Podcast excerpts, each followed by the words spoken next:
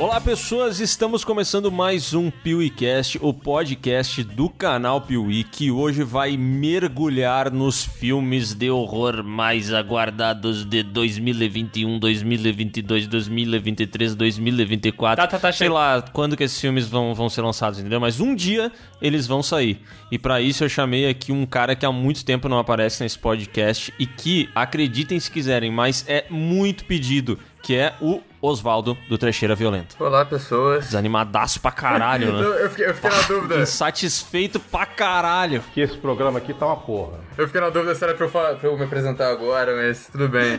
É. Olá, pessoas. Vamos revelar aqui que ele, que ele tá só pelo dinheiro, na verdade. Ele nem queria participar da parada. Vá. Eu, eu nem sei que, que filme que a gente vai falar. Vai ser. ah, vai ser Massacre da Serra Elétrica, vai ser o que mesmo? Nossa, canagem. É isso É. aí, a gente já vai falar. Então, é, mas. E eu trouxe o cara que ele fica feliz, ele, ele fica mandando e-mail e fala assim, por favor, eu quero participar de mais um, por favor, que é o Lucas do Refúgio. Olá, pessoas. É, tem gente que fala que eu sou do sindicato já, eu dou aquelas negadas, né? Tem que puxar né, o saquinho de Miguelito, de Leozito. Cara, cadê o pai do Bruno? Essa é a minha pergunta, velho. Cadê o pai do Bruno? Cadê o pai do Bruno? Vocês já pensaram em chamar o pai é que do o Bruno? pai do? Bruno ele não sabe é, muito bem lidar com tecnologia, né? Então teria que ter o Bruno junto pra auxiliar, senão ia ser um, um problemão, entendeu? Ele vai gravar numa fita cassete a participação dele, né? Exatamente, depois pra converter é um problemão, né? Mas tu podia chamar o pai do Bruno pra uma live lá no Refúgio Cult, né? Pô, isso é top, cara. Eu chamo demais co- contar a história. A lenda.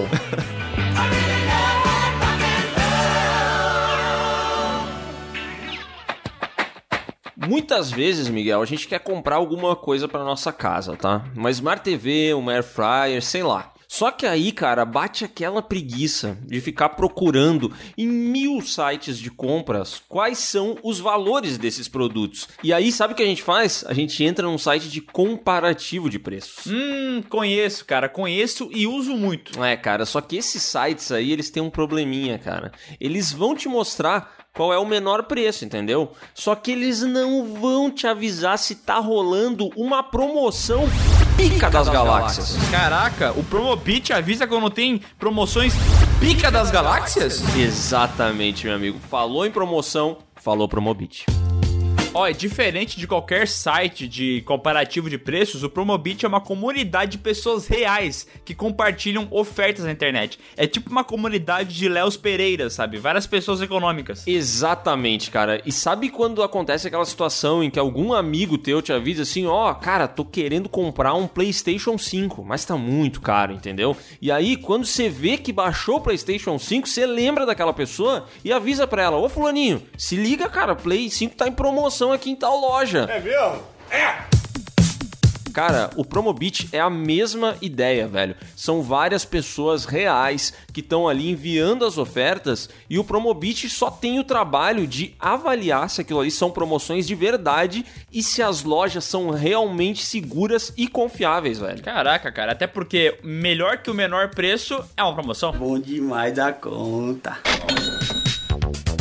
E a parada que eu mais gosto é que no Promobit você consegue criar uma lista de desejos. E você fica acompanhando o preço da parada, entendeu? Então quando chegar naquele preço que você estipulou, você falou assim, cara, nesse produto eu só pago tanto. Ele vai lá e te manda um aviso pra você não perder essa promoção. Isso aí, cara, e o Promobit já tem mais de um milhão de usuários, é gente pra caramba usando, economizando, são muitas ofertas novas todos os dias, então se você também quer economizar, acesse o link que tá na descrição desse podcast e conheça o Promobit. E ó, não importa se você tem Android, iOS ou tá no computador, o Promobit tá disponível pra todo mundo. E cara, a parte mais importante, é totalmente gratuito. Não me vê com esse papinho de ah, vou ter que pagar. o-" Não, é de graça. Cara, o cara já começa a economizar antes mesmo de usar. Caraca! Então corra agora mesmo no link da descrição desse podcast aqui pra você conhecer o Promobit e usar. Porque pessoa que é inteligente, pessoa que é econômica, utiliza Promobit, né, velho? Economia! Desculpa, me empolguei. Eu vi.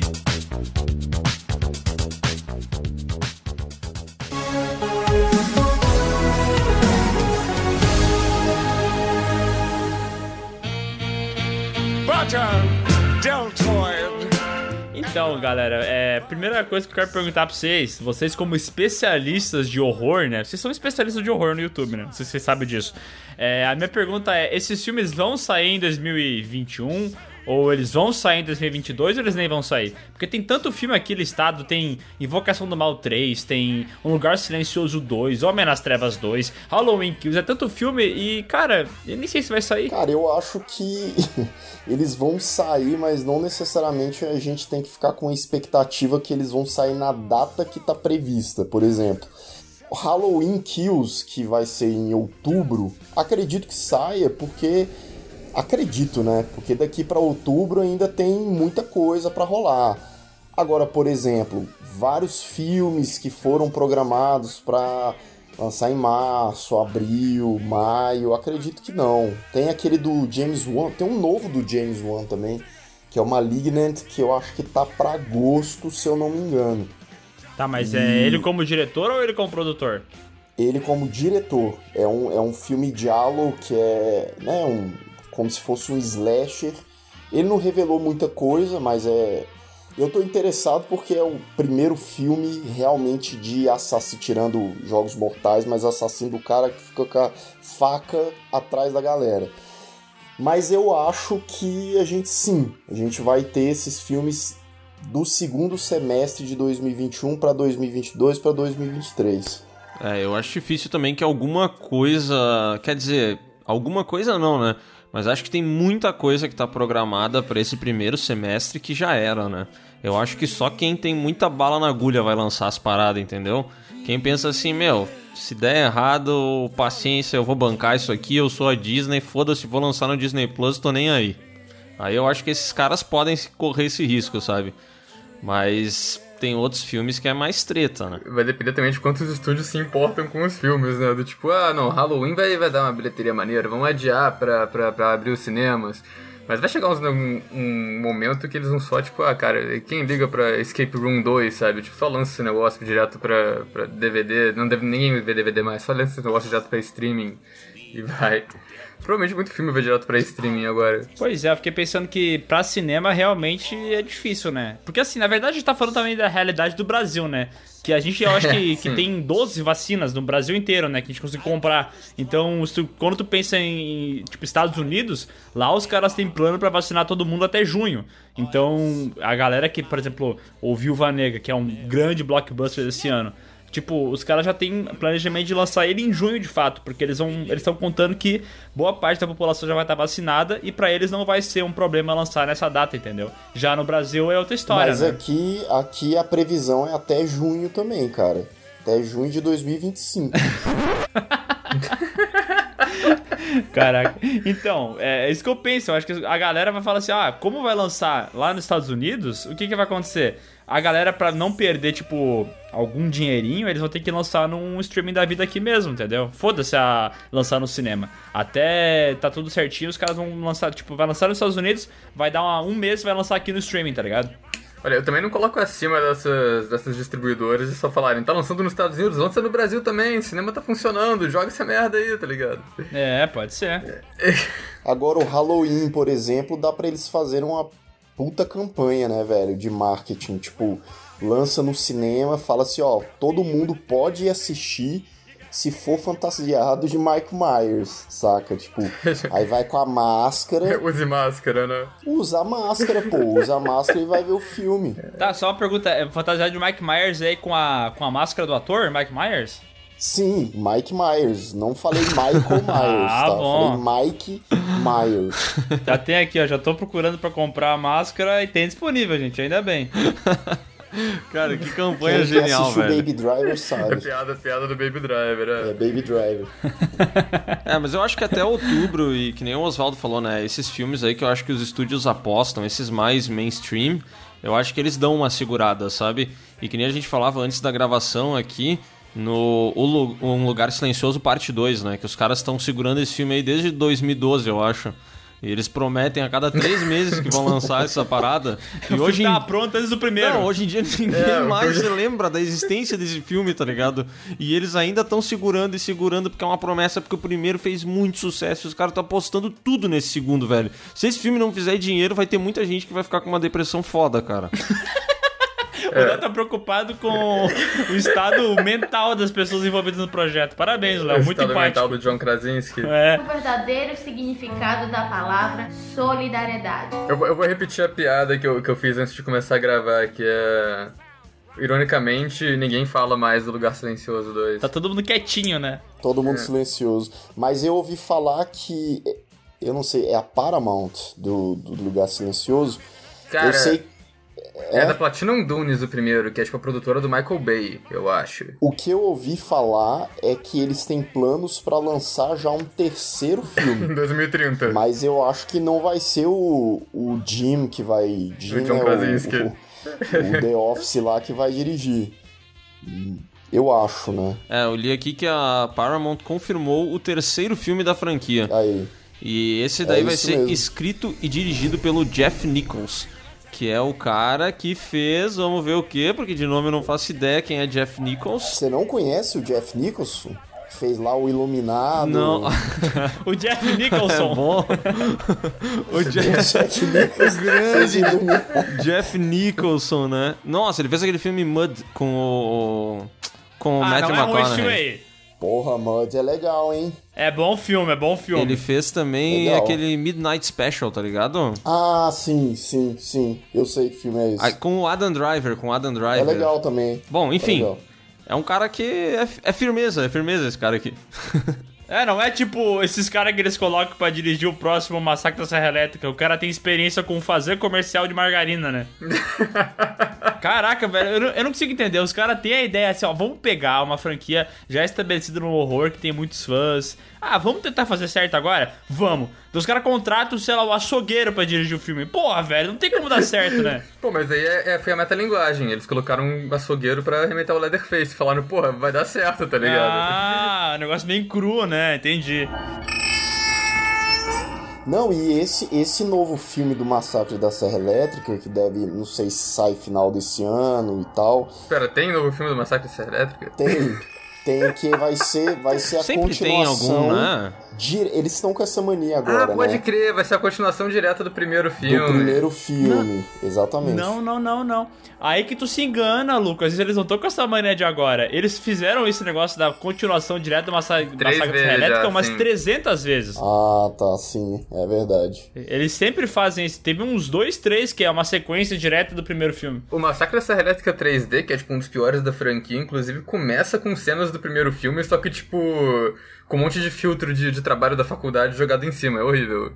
Não, Ah, os caras conseguiram estragar o filme. Não, Parabéns. e o pior é que esse remake, remake não, né? Essa sequência, pseudo se- sequência que tá vindo aí, eles contrataram um diretor de propaganda de margarina pra dirigir, deu errado, o cara brigou, sei lá, acharam uma merda as primeiras filmagens do cara, isso é real, não tô zoando. Demiti Sim, demitiram o cara e aí quem assumiu foi o diretor de fotografia, que é um cara que é texano, e aí parece que ele pega mais a vibe do Texas e tal. Então, assim, basicamente a continuação vai ser um documentário sobre o Texas, assim. Ser ótimo. Parece, parece divertido. É que todo, todo texano é um Leatherface potencial, né?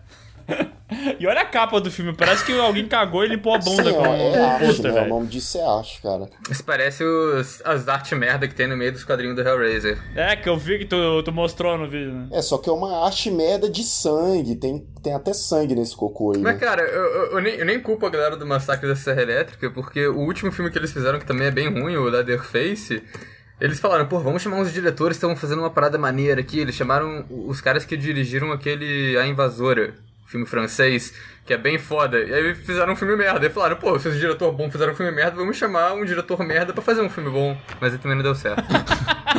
Adorei esse raciocínio. Eu adorei a linha de raciocínio do Oswaldo. Faz muito sentido, né, cara? Vamos fazer um contrário, então. É. Quando vê, dá certo, né?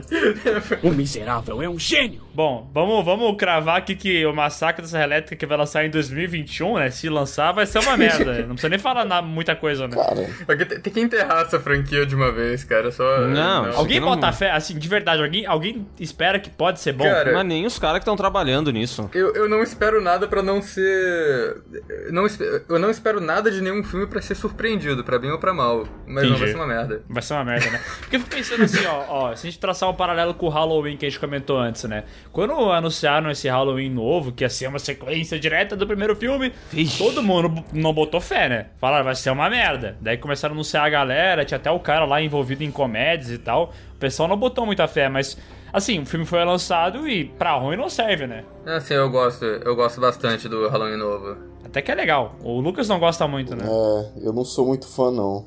Eu gosto, mas tem um exemplo mais lixo que é que eu pelo menos esperava e o Miguel também esperávamos o- sempre o pior de qualquer coisa de pânico na floresta. Eu vi que, que o, o Lucas já comentou também e tal.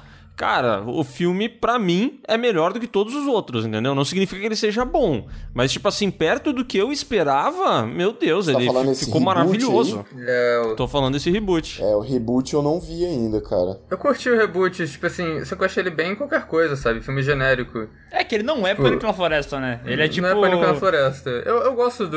Eu ainda gosto do primeiro e do segundo Pânico na Floresta, antes de virar uma merda completa, tipo, inassistível.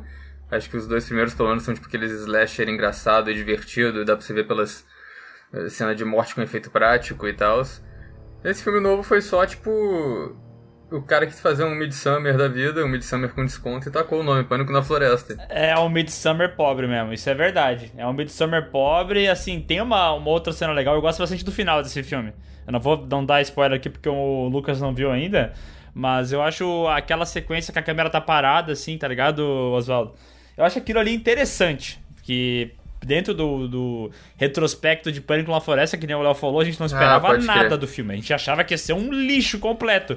E daí, como eu tipo, tipo, tive o mínimo de divertimento, eu falei, caraca, fui surpreendido. É, pois é. Eles, eles não colocaram uma galera com uma maquiagem fodida, tipo, não colocaram um maluco sendo cortado ao meio em apresentação do PowerPoint, tá ligado? Isso conta como ponto Pô, positivo. mas uma das coisas que eu ouvi falar o pessoal, né, reclamando é a ausência do, dos toscão mesmo, né? Ah, não, pelo amor de Deus. Ah, mas aí é o que acontece sempre, né? Tipo, é o Halloween 3, é o Sexta-feira 13 parte 5, esses filmes que quando tira o assassino famoso a galera odeia. Cara, não tem. Nossa, mas isso aqui era muito ruim, velho. Pelo amor de Deus, aqueles bichos lá não, não dava, cara. Aqueles canibais não dava, velho. Se eu visse eles mais uma vez, eu acho que eu desligava a TV, Cara, cara. chega um ponto, não, não acho que dava. no, no filme 5, que você consegue ver a boca do ator por baixo da máscara de Halloween que ele tá usando. Tipo, é muito ruim. Cara, no 6, velho, a maquiagem do 6 é uma coisa inacreditável. Porque tem um momento que eles querem fazer uma chuca muito nervosa lá, que é enfiar uma mangueira no cu do cara. E daí começa a encher de água no estômago dele. E daí tu consegue ver a barriga dele inflando. E daí tu vê a- a- aquele, tipo, onde foi colada a maquiagem por cima da barriga, entendeu? Tu consegue ver aquelas preinhas que fazem. Que é uma porquice tão grande que eu até fiquei triste, cara. Então, assim, que não falei, esse reboot aí não é um filme maravilhoso, mas me surpreendeu Sim, positivamente. sim. Mas, mas sabe qual foi o mais engraçado? A, a eu- a gente fez um vídeo pro, pra trecheira do, do Pânico na Floresta Novo e a reação da maioria das pessoas nos comentários foi: Ah, já saiu.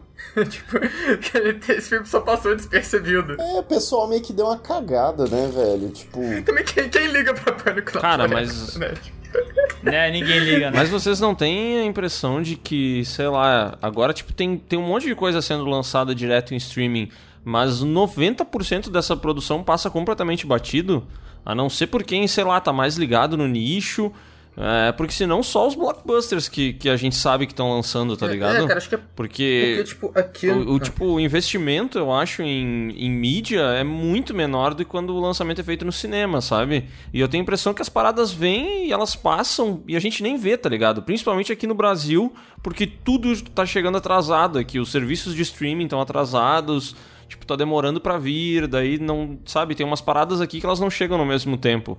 E aí, sei lá, meu, eu tenho a impressão que tem um monte de coisa sendo lançada e a gente nem vê. De repente a gente, pum, ó, onde o Miguel mora até hoje não tem nem Netflix, né? Não, não, mas semana passada aqui em Nova Petrópolis lançou aquele lá, vocês já viram? Aquele, como é que é? A bruxa? Vocês já viram isso aí? Bom pra caralho. Bah, levei um cagaço. Lançou semana passada. Eu falei pra ele esses dias da Amazon, ele falou: "Caramba, eu gosto muito da Amazônia".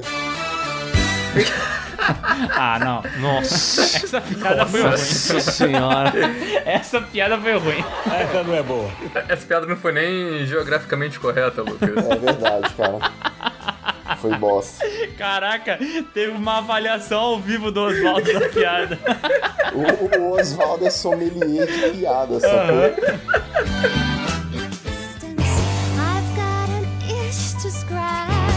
Mas eu acho que isso é muito verdade também do, do- das paradas saírem em streaming e ninguém perceber, porque, tipo, aqui no Brasil a gente tem Netflix, é, Globoplay, Prime e Disney Plus que chegou agora, mas, tipo, você vê no- nos Estados Unidos tem, tipo, uns 53 serviços de streaming diferentes, cada um tem conteúdo original, tá saindo coisa em todos eles, é uma loucura, é difícil de acompanhar mesmo. Cara, e falando nisso, vocês viram a loucura que tá acontecendo no Prime Video agora? Que é tipo assim, o Prime Video ele tem o sistema deles lá, barato pra caramba e tal, vale muito a pena porque ser barato. E daí, tipo, tu entra lá e tem vários filmes pra assistir, né? De boa e tal. Daí esse tempo eu fui clicar no Rock Balboa, acho que era que eu queria assistir. E daí eu vi que esse tava dentro da alçada do pacote MGM. Então eu teria que É. assinar o pacote MGM pra poder assistir aqueles filmes lá dentro, entendeu? E daí eu fui entrando e descobrindo que tem pelo menos uns 5 pacotes a- além. Então se tu assinar todos os pacotes disponíveis no Amazon Prime, a tua conta fica 70 reais por mês. É. E, e eu que assinei, a gente, tipo, tem como você testar o pacote por, sei lá, 7 dias de graça. Aham. Aí eu peguei o pacote do, do Prime de 7 dias, do Look 7 dias de graça pra assistir Krampus e Demônio do Natal. De novo, que eu já tinha visto na Netflix, mas era pra assistir pra, pra fazer vídeo. E aí esqueci de cancelar. Nossa. E aí, Krampus e Demônio do Natal me custou 17 conto a mais na conta. Cara, eu fiz a mesma coisa que tu, velho. A gente fez vídeo de Krampus ano passado. E daí eu queria poder ver um lá que era Mother Krampus, eu acho. E essa merda era do Luke, eu falo qualquer outro pacote de streaming. E eu assinei pra poder assistir, velho. E eu também esqueci. Daí veio lá 17 reais do Luke pra pagar, mano. Vai tomar no cu. Se os filmes do Krampus não fossem ruins o suficiente, tá ligado? Ele ainda, colo- ainda faz essa. É, o cara ainda se fode no negócio. É, isso aí é estratégia fodida deles, né? Porque eles cobram 9, sei lá, nem 10 pau. Mas aí tem outros, vários outros canais lá que é 20 conto quase. E aí os tiozão, as tiazinhas estão lá na Amazon. Porque, por exemplo, tem a MGM que é muito filme antigo, né, velho? Uhum. E aí a galera fala, porra, olha que massa, tá? Quando vai ver, é isso aí. Pega o período teste e vai embora. E é muito intuitivo, né? Porque tu dá um ok, quando vê tu já assinou e já tá lá dentro, ó. Já fez pacto com o diabo. Quando vê, tu já tá. tu já vendeu teus órgãos, semana que vem vem um cara e arranca Ah. tudo. Tu não tem o que fazer, entendeu? Porque tu aceitou. É muito foda. Já era. Mas é uma solução da hora pra essa galera que talvez não tenha força pra ter seu próprio streaming, tá ligado? É, os caras da Amazon eles são muito fodas, eles são muito inteligentes, velho. Eu acho que isso aí é uma parada que, que talvez vá funcionar no futuro, assim, porque eu não acredito que todo mundo vá conseguir ter o seu streaming e se manter, tá ligado? Aham. Sim. Eu acho Vai- que vai tem gente que vai certeza. precisar tá no guarda-chuva de alguém. E, porra, É. o guarda-chuva da Amazon é grandão, né? Guarda-chuva top. Guarda-chuva gostoso, grande, pega pra todo mundo, né? Quase um guarda-sol. Ó, vamos trazer um que, que pode ser bom agora, só pra gente sair um pouco do pessimismo, que é o filme Invocação do Mal 3. E aí, quem bota Por- fé? por- não, agora me, me per- eu- eu- não, me permita te fazer uma pergunta. Por que, que esse filme pode ser bom, cara? Olha, não é que ele pode ser bom, é que se a gente lembrar do primeiro, segundo, acabou de falar, né?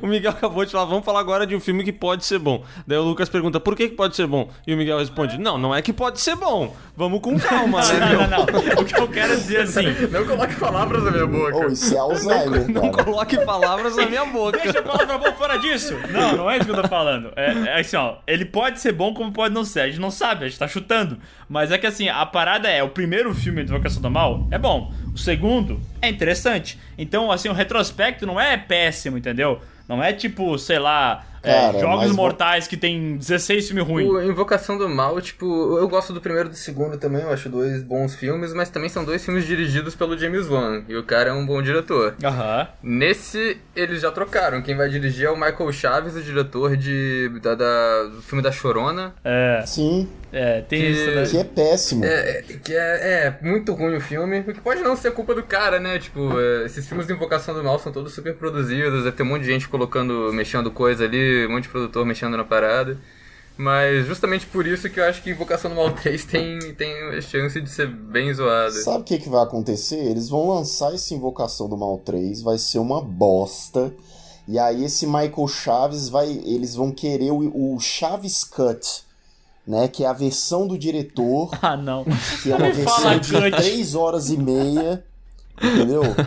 E aí vão ter extras que vai ter a galera do Chaves, aí vai ter o Kiko, o seu Madruga, vai ser A ótimo. família dele, né, no caso. Vai, vai- vai aparecer o Darth Maul lá do, do, daquela outra franquia O lá, o Sobrenatural. Sobrenatural. É, Isso, pode crer. é, verdade. Vai ter outros personagens, né, no Chaves Cuts. Porra, isso é legal, hein? Parece uma boa ideia dos caras. É, até porque eles fizeram esse grande invoca-verso aí, cheio de personagem da hora, né? Que todo mundo lembra, né? Pô, quem é que não lembra do barqueiro? Nossa. Quê?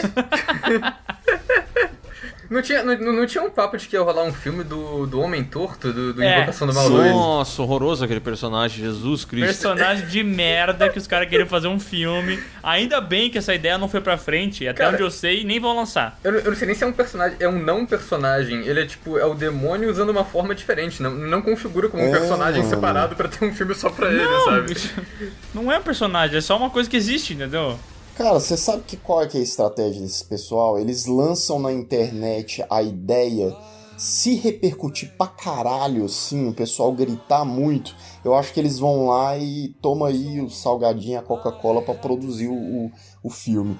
Como eu acho que não fez tanto barulho, eu acho que eles desistiram da ideia. Talvez, talvez. É, pode ser. Esse filme aí eu acho que ele tem uma chance de ser bom, que é o fato de ser. O quê? O Homem Torto? Ser- Não, não, não, não. O Invocação do Mauro 3. Ufa, bem.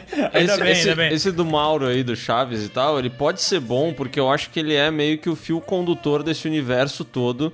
E eu espero que essa galera toda envolvida, todos esses produtores e tal, eles deem um pouco mais de atenção pra esse filme do que eles dão pra todos os spin-offs que saem desses maldito Invocação do Mal, assim. Todas as Annabella, todas as Chorona, todas essas paradas aí que parece que não tem ninguém cuidando, entendeu?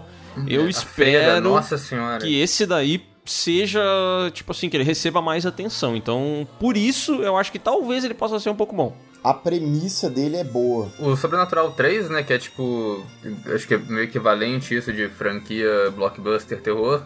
Não é um filme muito, tipo, bom assim, mas é um, pra um filme 3 de franquia ele é decente, sabe? Ele é tipo, ok. Então, eu acho que Invocação do Mal 3 é um filme que tem um grande potencial de ser ok. Tá, peraí, peraí. O Sobrenatural 3 é aquele da menina que sofreu um acidente? É. Ah, não, esse é ruim, Oswaldo. Eu, não, eu acho ele ok pra um filme 3, assim, de, de franquia.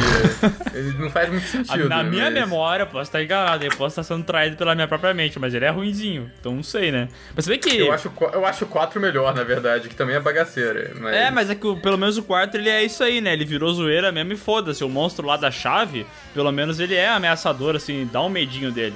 Mas o 3 eu achei muito qualquer coisa. E agora falando sobre Invocação do Mauro 3 aí que estão falando, é, não tinha uma- um esquema que ele ia ter lance com lobisomem e tal? Isso vai rolar ou é só boato? Acho que não. Ah, Cara, eu sei que é baseado num caso real de um cara que eu.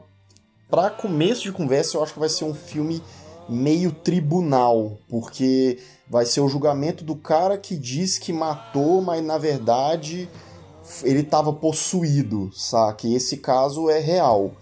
Então, eu acho que não tem nada a ver de, de lobisomem, não, Cara, cara, mas. A única coisa que eu sei do Invocação do Mal 3 é que vai ter flashback que vai mostrar o casal Warren jovem, que é tipo.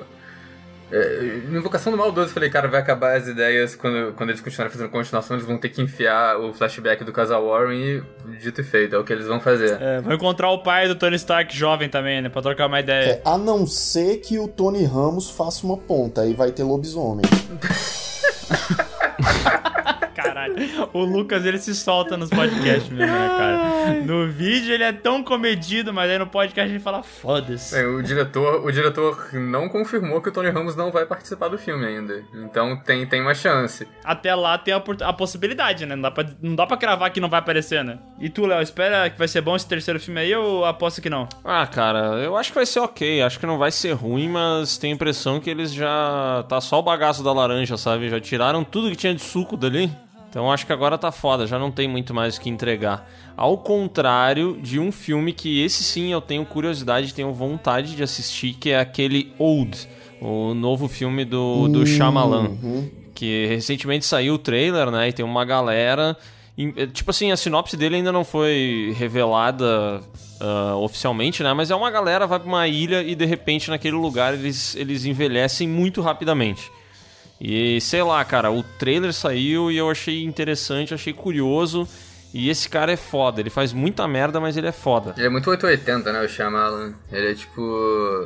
Ou ele faz umas paradas, tipo, corpo fechado, ou sexto sentido, ou ele faz uns bagulho que não dá pra ver. É, na verdade saiu um teaser, né? São 30 segundos, cara, mas eu achei bem interessante. É, eu não tinha... Não sabia da... Não sabia desse não, na real. Mas, tipo... A trama é, me lembra a trama de um episódio de Star Trek, a série original. Que a galera vai parar num planeta que todo mundo envelhece rápido e tem que descobrir como faz pra parar. Olha só. Aí descobrimos que o Chamalian, só pra ter uma pronúncia diferente, né? Porque como a gente não sabe como fala, cada um fala Shyamalan de algum jeito, né? E da- É, alguém vai acertar, né? Alguém acerta o nome desse cara aí. Ele é um tracker, né? Descobrimos isso aí. Mas, cara, eu vou dizer uma coisa. Eu, eu gosto desse cara, tá? Eu acho que o primeiro filme dele é ainda assim o melhor. Se sentido é um clássico absoluto. E ele nunca conseguiu fazer algo tão bom quanto. Mas ainda assim ele é um cara que tem lampejos de genialidade, sabe? Ele faz boas coisas ali. Às vezes ele acaba fazendo um Avatar, o último mestre do ar e tal. Mas, por exemplo, quando ele fica no gênero terror, eu acho que ele, ele manda bem. Aquele A Visita é um filme dele que eu gosto. Acho que tem um. A visita é maneirinha também. É, que tem um clima da hora e tal, e ele consegue entregar terror, entendeu? E numa visita tem velho pelado, cara. Velho pelado é muito assustador, velho. Cara, Puta o grande pariu. problema do Shyamalan, Shyamalan, né, é que ele sempre queria entregar um puta plot twist foda carpado no final. E aí, depois do terceiro, quarto filme dele, cara, isso foi desgastando de um jeito.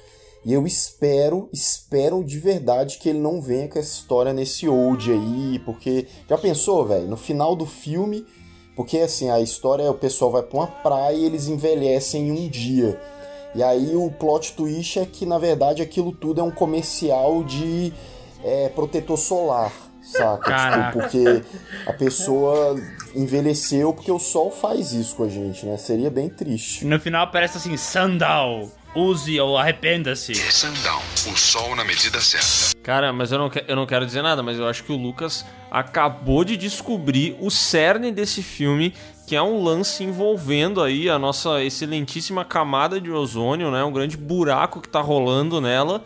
E que a galera, meu, é uma mensagem totalmente ambiental. Eu acho que o Lucas descobriu a sinopse do filme, velho. Não, não, e, e assim, dizendo pelo retrospecto do nosso Shyamalan, ele, ele faz isso bastante, né? Aquele filme Fim dos Tempos é sobre isso. As árvores se vinham das pessoas. Exatamente. Então, quando... É, Cara, né? eu acho que se o Shyamalan tiver uma trama que do início ao fim é pirada, é capaz de funcionar bem, velho.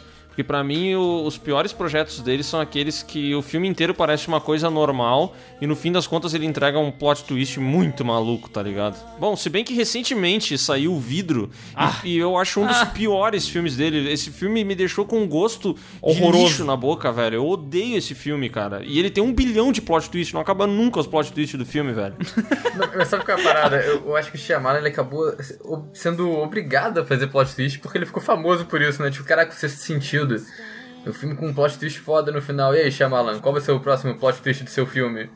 Chegou, chegou. É tipo trecheira violenta fazer filme de herói, faz- fazer vídeo de herói agora. Não vai dar, entendeu? O pessoal quer ver terror. Exatamente. Pô, mas vocês estão ligados que depois que ele lançou Sexto Sentido e Corpo Fechado, a galera falava que ele seria o novo Hitchcock. Sim, Tipo assim, o pessoal fala, caralho, esse bicho vai estourar muito, e eu acho que isso deu uma...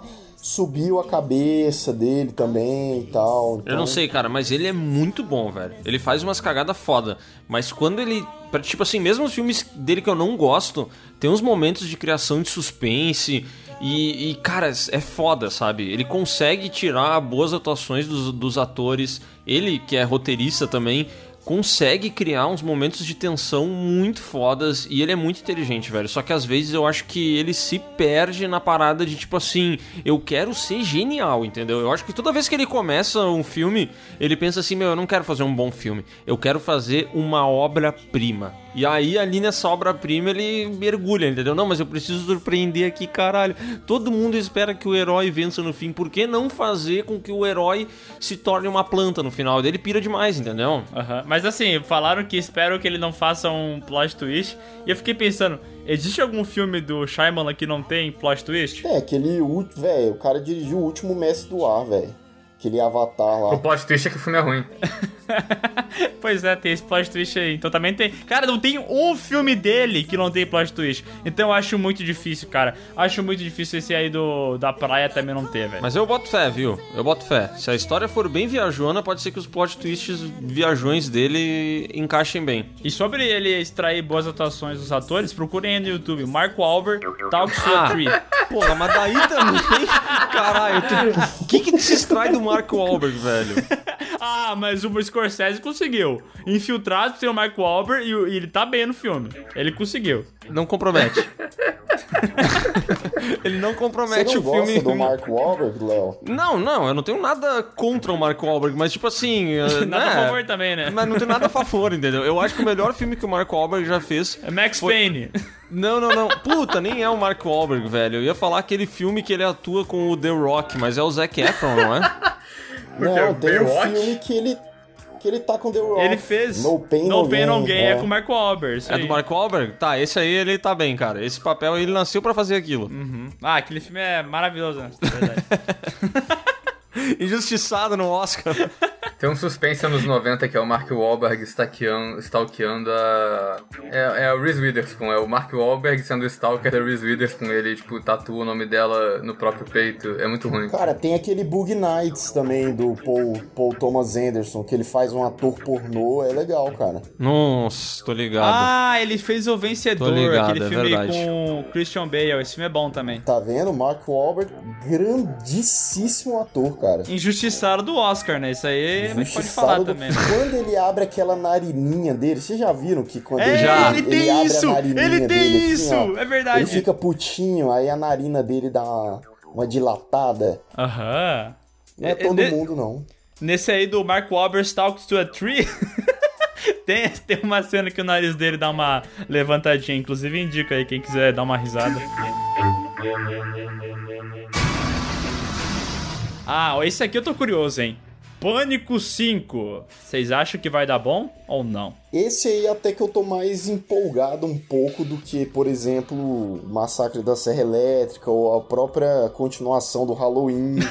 tá mais empolgado que o Massacre da Serra Elétrica, tipo assim, Porra. eu não tô esperando que vão cagar na minha boca. é Nossa, tá eu levar meu. Eu tô mais empolgado pra levar meu cachorro mijar amanhã do que pra assistir o massacre da Serra Elétrica, Mano, cara. a gente tá vivendo em tempos tão filhas de uma puta que tudo que vier razoável já tá bom demais, entendeu? Mano, mas Massacre Elétrico não vai vir razoável. Não, não vai. É. A sorte é que vai ser castigo, velho. Vai- Não, eu tô falando do Pânico 5. Se eles conseguirem entregar um negócio mais ou menos pra bom, já tá, já tá bom, assim. Sei lá, eu tô, eu tô cético com o Pânico 5 porque. Pânico era sempre o Wes Craven dirigindo e o Kevin Williamson escrevendo. E aí o Wes Craven morreu e eles arranjaram outros roteiristas. Que são os caras que fizeram umas paradas, tipo. Casamento sangrento, Fizeram né? um casamento sangrento, mas também fizeram, tipo, sei lá, Urge Droga Mortal. Então, né, tem, tem um histórico meio. meio ambíguo. Pois é, né?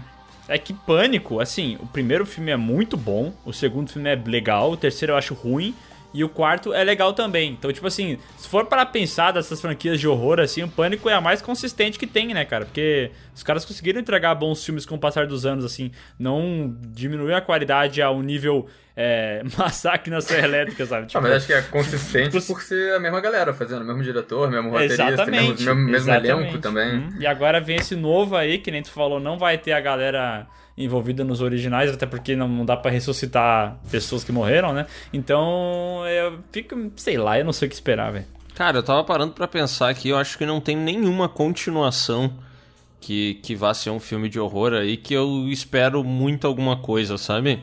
Tipo, não tô empolgado pro, pro Invocação do Mauro 3. O Pânico 5 pra mim é um filme que se não existisse, cara, tava, eu tava feliz, entendeu? Pra mim ele não precisava existir, cara. Pra mim tá legal já o que foi feito, sabe? Fechou bem no 4, né? Mas Tá gran- bom lá. grande parte desses filmes são isso, né? O Homem nas Trevas 2, pra quê? A origem da cegueira. A origem da cegueira, exatamente. É, porque pelo que a gente ficou sabendo, o Pânico nas Trevas aí, o, o Homem nas Trevas.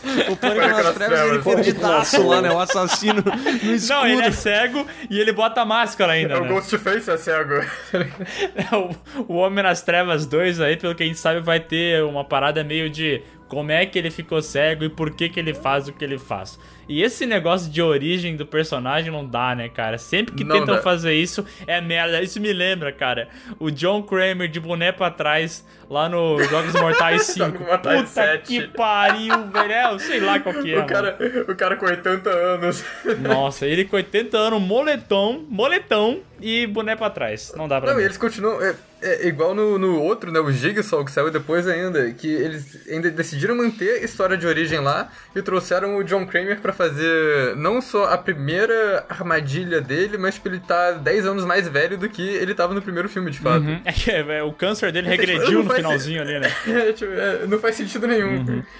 Mas é muito, tipo, explicar o que não precisa, sabe? Ainda mais no, no cara do Homem nas Trevas, que, tipo, ele é cego, beleza, tipo, isso acontece. Tem gente que é cega, você não precisa de uma história de origem, Não, de um filme cara, inteiro pra explicar tipo, isso. Use a criatividade, quer fazer um filme porque deu certo e etc.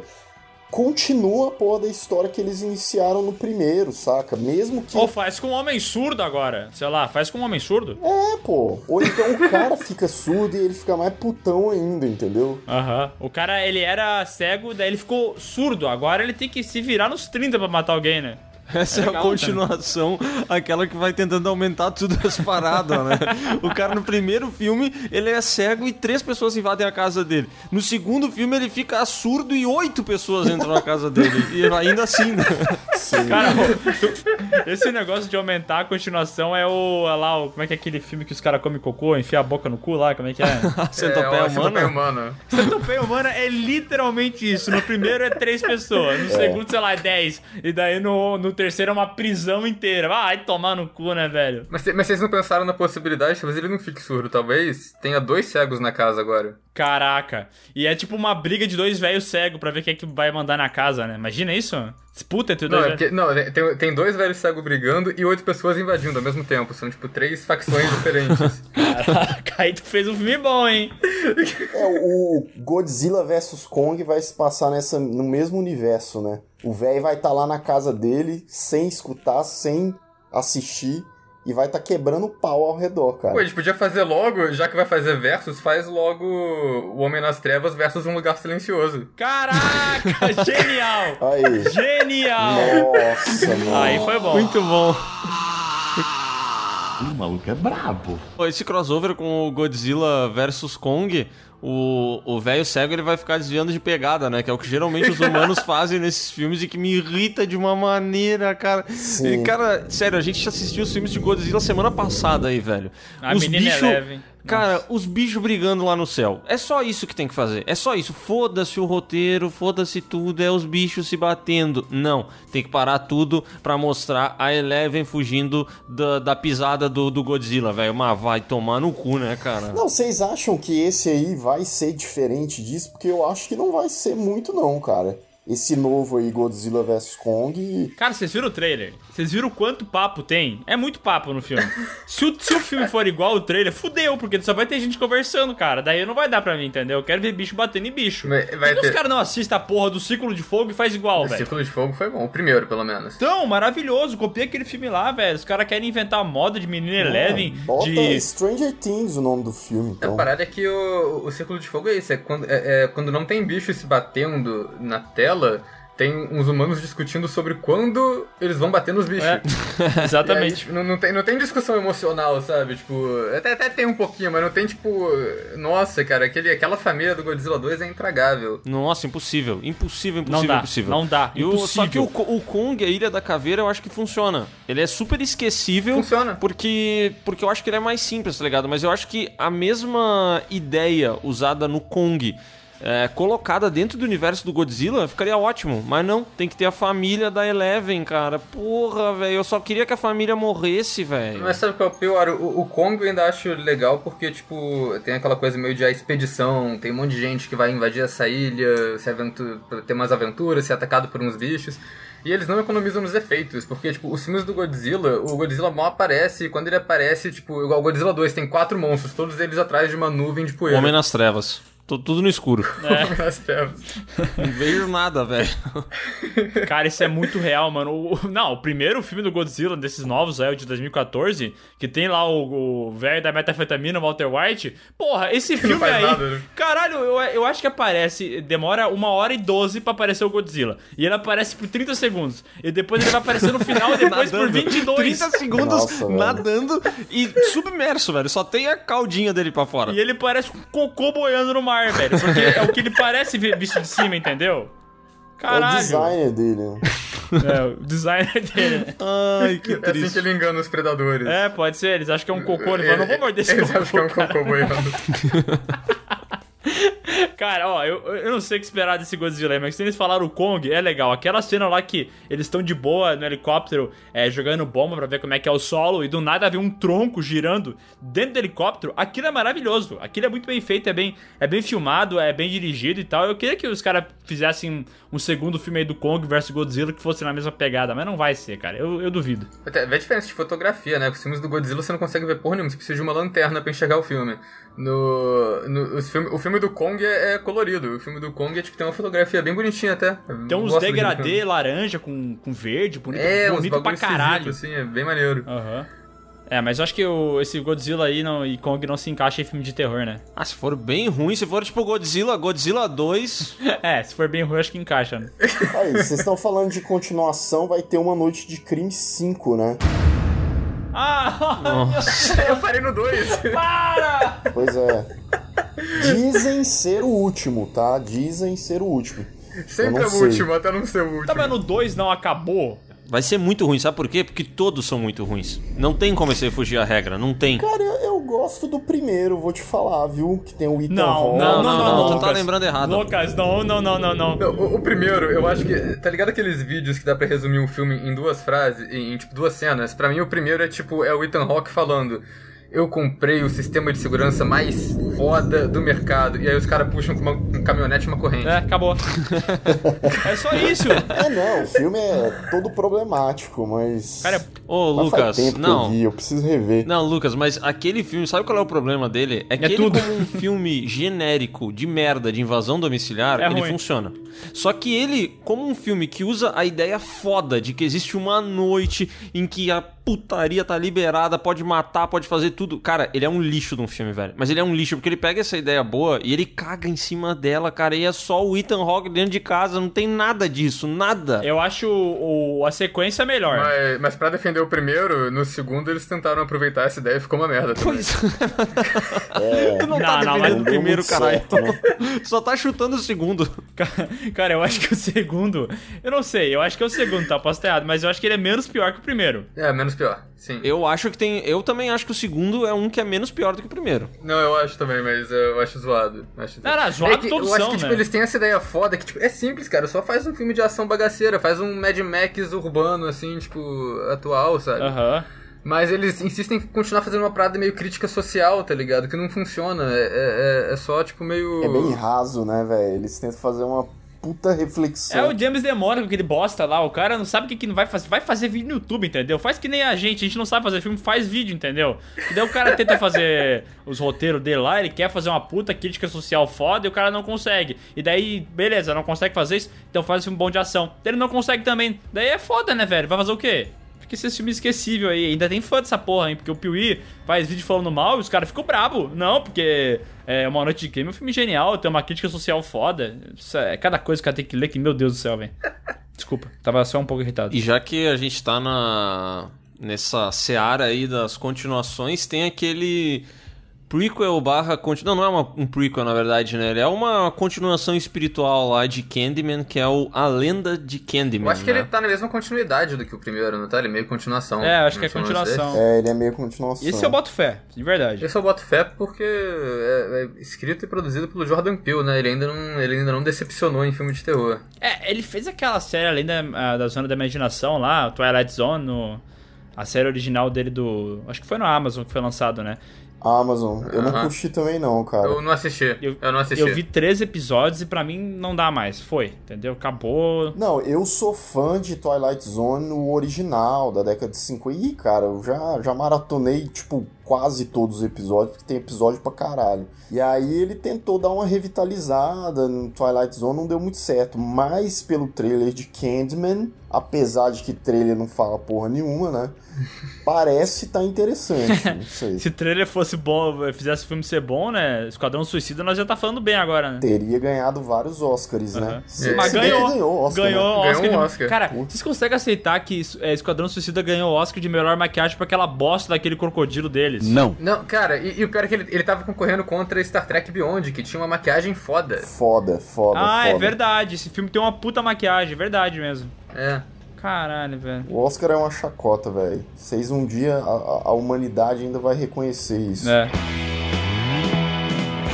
E aí esse Candyman, eles estão estão fazendo mistério se o Tony Todd vai voltar, né? Que foi o cara original, o Candyman original. Mas eu acho que ele deve fazer uma participação sim, cara. Cara, se eles estão fazendo mistério é porque vai, é porque vai aparecer. Se ele não fosse aparecer, se ele não fosse aparecer, eles iam falar, não vai aparecer não. É, não vai ter ele não. Nem cria expectativa, galera. É. Não vai ter. É. Tira o cavalo da chuva, caralho. O Tony Todd tem um lance foda que se ele nem aparecesse, só tiver a voz dele, já vai chamar atenção, entendeu? Porque ele tem aquela voz reconhece. super reconhecível e tal.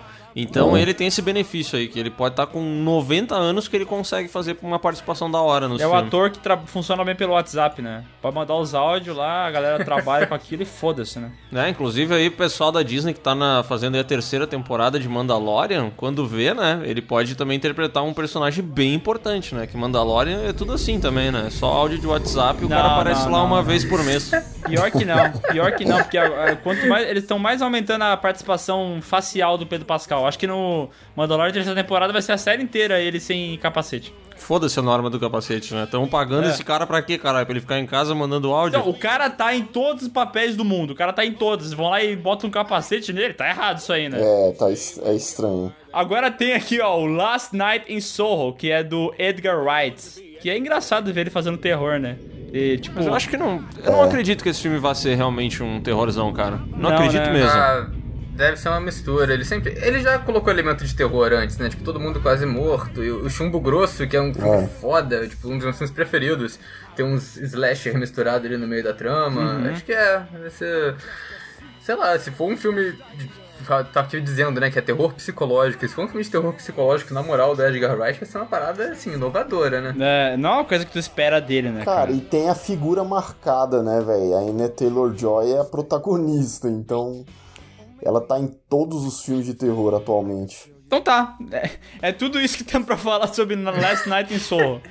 Cara, mas é que não tem quase informação sobre esse filme também, né? Tem muito pouco, tem as. Parece que vai se passar na, década, vai, na década de 60, É, né? eles largaram aquela famosa sinopse de merda, né? Que é uma sinopse que não diz porra nenhuma. Tipo assim, ah, na década de 60, ah, o mundo vive não sei o que, blá blá blá blá blá, e no meio disso tudo uma garota se vê em uma grande confusão. Tipo, cara, foda-se, velho. É, Tem uma sinopse aí que já largaram, mas ela não fala nada demais, cara. É. Então vamos, vamos pro próximo aqui, The Northman, que vai ter também a Anna Taylor-Joy aí no papel. E é o próximo filme do Esse é Robert do- Eggers. Esse é o do Robert esse Eggers, aí, né? aí a gente tá num território muito mais interessante. É, pode crer. Vocês gostam do, do Farol? Sim. Quanto, assim, de 0 a 10, só pra ter uma ideia? Eu, eu acho que eu coloco. Acho que eu coloco um 10 mesmo, cara. Eu adoro esse filme. Caralho! Caralho. Bom, é porque pra mim, Cara, eu dei 9.5 no canal pra ele. Eu coloquei como Eu tirei clássico no, no canal. vocês preferem o, o, o Farol ou a Bruxa? Eu acho que os dois estão para a páreo, porque, cara, é muito tipo. Tem muita identidade nos dois filmes. Tipo, o cara faz uma pesquisa foda pra conseguir fazer os filmes dele. Nossa, foda, É que, é que, eu vou ser sincero, eu vi o farol bêbado pra caralho. E daí eu não entendi nada. Eu não entendi nada, nada, nada, nada, nada do filme. Eu tenho que ver de novo, então a, a minha percepção é daquele dia podre que eu tava e assisti o filme. E, cara, quando eles começaram a dançar, tá ligado? O William Dafoe dançando com o Robert Pattinson bêbado, eu meio que dancei junto, entendeu? Pra mim tava muito divertido. Experiência, experiência 4D, não foi maneiro? Parece, é, eu me senti dentro do filme. Isso dá, não dá pra tirar. Mas é. Não, eu vou fazer o inverso. Eu vi o filme duas vezes sóbrio. Eu vou ver agora bêbado pra ver como que é, velho. Deve ser Eu interessante. tenho uma, tenho uma parada. A, a primeira vez que eu vi, a primeira vez que eu vi o Farol, fui ver no cinema eu dormi. E aí eu acordei que o puto que eu tinha dormido no filme. Eu saindo do cinema encontrei um amigo meu, amigo meu mal puxando o assunto, tipo, onde que elas falei, eu puto que eu tinha dormido no filme ensinando só resposta monossilábica. Eu dormi assistindo Blade Runner 2049 ao lado do Miguel, inclusive, e ele me É. acordou. Não, mas é porque tu encostou a cabecinha no meu ombro e antes era eu que tava encostando no teu ombro. Nós dois dormimos nesse filme. Cara, cara, que sério, assistir o Blade Runner 2049 depois de um dia de trabalho pesado, cara, não É, tem como. foda. Não tem como, não, velho. não tem, não tem. É, O filme é grande, contemplativo. Nossa, né, contemplativo pra caralho. Tu tem que estar descansado, tu não pode estar cansado. velho? A trilha sonora também parece que é um. É um SMR. Como que é o negócio? Eu nunca sei. É essa SMR? SMR. A sigla é o que É tu falou SM mesmo. SMS. É um SMS. MSN. É um MSN, né? Mas, cara, esse The Northman, assim, eu acho que vai ser filmão, mas ao mesmo tempo eu fico um pouco preocupado porque dizem que vai ser o, o maior filme em termos de orçamento e produção e elenco dele. É fácil ele perder a né? linha, Vai né? ter a galera lá, o Skarsgård, Bjork, o William Defoe tá voltan voltando. Mano, o elenco tá bizarro mesmo. Não, esse filme aí, cara, eu acho que só de, só de elenco já dá o, o orçamento dos outros dois filmes dele, velho. Dá, Tem dá. Nicole Kidman, tem a Anya Taylor-Joy, tem os Skarsgård, não um só, né, mas tem dois. Tem e o tem o bom e William tem o Dafoe. ruim. Um, um deles saiu, um deles parece que vazou do filme. Tá, mas quem saiu? O bom ou o ruim? Eu acho que o, o, o que faz o It ficou Tá, esse é o bom. e o irmão dele saiu. É, esse é o. O, O Alexander. é, o Alexander né? eu acho O muito Alexander fraco. é o Tarzan. Tarzan, isso aí. Fraco pra caralho esse ator. É, ele parece que por questões de agenda, alguma coisa assim, ele vazou. Mas, cara, eu gosto muito. O Robert Eggers é um dos meus diretores favoritos, assim, do, né, atuais. E, e é igual o Oswaldo falou: o trabalho de pesquisa que esse cara faz, tanto em A Bruxa quanto em O Farol e tal, é um negócio muito foda, cara. E ele sabe fazer o climão, né? Ele, ele consegue te colocar imerso na parada. Nossa, eu nunca vou esquecer o dia que eu assisti o, A Bruxa sozinho em casa. Foi foda, cara. Porque eu sou um cara cagão pra caralho, sabe? Sempre fui cagão, assim, filme de terror. Não gostava de ver sozinho. E esse A Bruxa, eu não botei muita fé, porque eu vi uma galera, tipo, falando que não era muito assustador e tal. E daí eu falei assim: quer saber? Nem vou ver em casa, não. Vou ver ele no cinema. Peguei, fui pro cinema, assisti o filme e tal. E daí, nego, que, que eu já falei no podcast, né? Aquela hora que a. Que a menininha lá vai bicar, que tem o, o corvo que começa a bicar a teta da, da, da mulher, sabe? Cara, a galera dando risada no cinema, achando engraçado pra caralho. Caralho, É. sério? Isso aconteceu na sessão que eu fui também. Uma galera deu risada e tal. Mano, eu fiquei dando uns petelecos assim de agonia no na minha teta, de tão agoniado que eu tava. Sabe, tipo, E a trilha sonora desse filme é. vem uns violinos pesados assim, né, cara? Fica, caralho, que tenso. O Léo conta a história do dia que ele, que ele se viu em casa, né? Ele se cagou todo. Nossa, cara, a Bruxa foi o último filme que realmente me assustou que eu assisti, assim, que eu tava sozinho em casa, chovendo, velho, chovendo muito na rua, e eu assistindo a Bruxa no escurão aqui, completamente imerso na parada, não tinha barulho de nada, era só a chuva batendo na janela, e eu mergulhado naquela parada ali, e o Robert Eggers é muito foda nessa, nessa construção imersão, né? nessa imersão, sabe, que te bota ali dentro da história. Eu acho ele muito foda, cara. Eu vou dizer pra vocês que O Farol é um filme que eu fiquei muito preocupado quando eu assisti. É, tipo, eu gostei do filme, mas é o rumo que eu não gostaria que ele tomasse, sabe? Porque, tipo assim, eu curto muito a ideia de ter diretores fodas fazendo um horror que, digamos assim, é quase um mainstream, sabe? Porque eu acho que a bruxa não, tá? O Robert Eggers não. Mas eu acho, por exemplo, o Corra conseguiu fazer isso, sabe? Talvez o, o do Ari Aster lá, me fugiu o nome agora, o, o primeiro do Ari Aster. Hereditário. O Hereditário e até o Midsommar, sabe? Eu acho que eles conseguiram. É, tanto que, pô, foram, foram reconhecidos no Oscar, mas também conseguiram bilheteria e tal. Eu gosto muito dessa ideia, sabe? E quando eu assisti o Farol, eu fiquei tipo assim, mano, não vai por esse lado. Pelo amor de Deus, que daqui três anos tu vai estar tá fazendo filme para 12 pessoas assistirem na premiação do cu do mundo da França, tá ligado? Não faz isso. Próximo filme, tu, vocês ficaram sabendo? Vocês ficaram sabendo que ele vai fazer o próximo filme com a, com a TechPix, né? Que é que ele tá querendo se provar ao máximo como cineasta e ele vai gravar o filme com uma TechPix. Esse, Dizem esse que é tipo impossível. De, esse tipo de parada me incomoda, entendeu? E o Northman, esse é um filme que, por outro lado, me deixa muito empolgado, porque esse louco, ele é foda, cara. E se ele tá com todos esses atores fodas e uma trama que, ok, ela, tipo assim, tem uma parada viking, né? Lá na Islândia Isso que e eu ia tal. falar, mano. Mas- É, um, é um filme de vingança, né? Eles falam que é vingança. É viking no século X, lá no cu do mundo, na Islândia. Aí, Pois é, cara, mas, mas Eu acho que esse daí tem potencial pra mesclar a parada do que eu espero, né? Uma expectativa minha. Mas de ter um lance mainstream que seja ah, acessado por, por uma galera aí, sabe? Eu acho que só pelo elenco ele já consegue isso. E, e, e também ter uma parada bem autoral do Robert Eggers, que é trazer algo completamente inesperado, assim, tipo, what the fuck, velho? Vikings, sabe? Islândia, o que, que esse louco tá fazendo? Eu acho que esse filme vai ser muito foda. Muito É, foda. Eu também acho. O que eu quero ver é como que ele vai fazer os atores falarem dessa vez, né? Porque no- na bruxa todo mundo tem que falar com os dialetos lá da, da Nova Inglaterra. No farol a galera fala de um jeito esquisito também lá, com as expressão de marinheiro do século XVIII.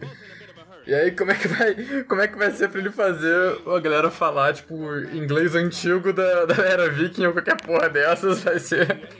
Vai ser difícil. Não, não, eu acho que vai ser isso aí que o, que o Léo tá falando, sabe? Esse vai ser o filme de maior orçamento dele, que talvez seja aquela parada, sabe? Ele vai fazer um filme pra tentar agradar um público maior, fazer uma parada que seja mais abrangente, e daí talvez decepcione quem é fã da parada mais hardcore dele, tá ligado? Porque, tipo, não sei, não sei o que que ele vai fazer, mas eu acho que talvez ele vá para essa pe- pegada mais. Não um blockbuster, eu digo, mas uma parada mais abrangente mesmo, mais fácil entendimento, entendeu? E daí pode ser que a dá pra galera. equilibrar, cara. Eu acho que é uma, eu dá acho que é pra uma parada equilibrar. mais palatável, porque o, o Farol é um filme que, cara, na moral, ele é feito pra 1% da população do mundo, velho. Não, não dá, sabe? Ele é muito fechado. E por mais que eu goste do filme, tipo, puta, não é um caminho que eu gostaria que ele seguisse, É porque sabe? ele é um filme muito intimista, né, cara? É um filme que Exatamente. Você tem dois atores, um lugar e é isso. E eu acho que a galera ficou puta justamente, tipo, quem não gostou do filme, né? Ficou puto porque não, realmente, se você pegar o filme como um todo, não acontece grandes coisas, né?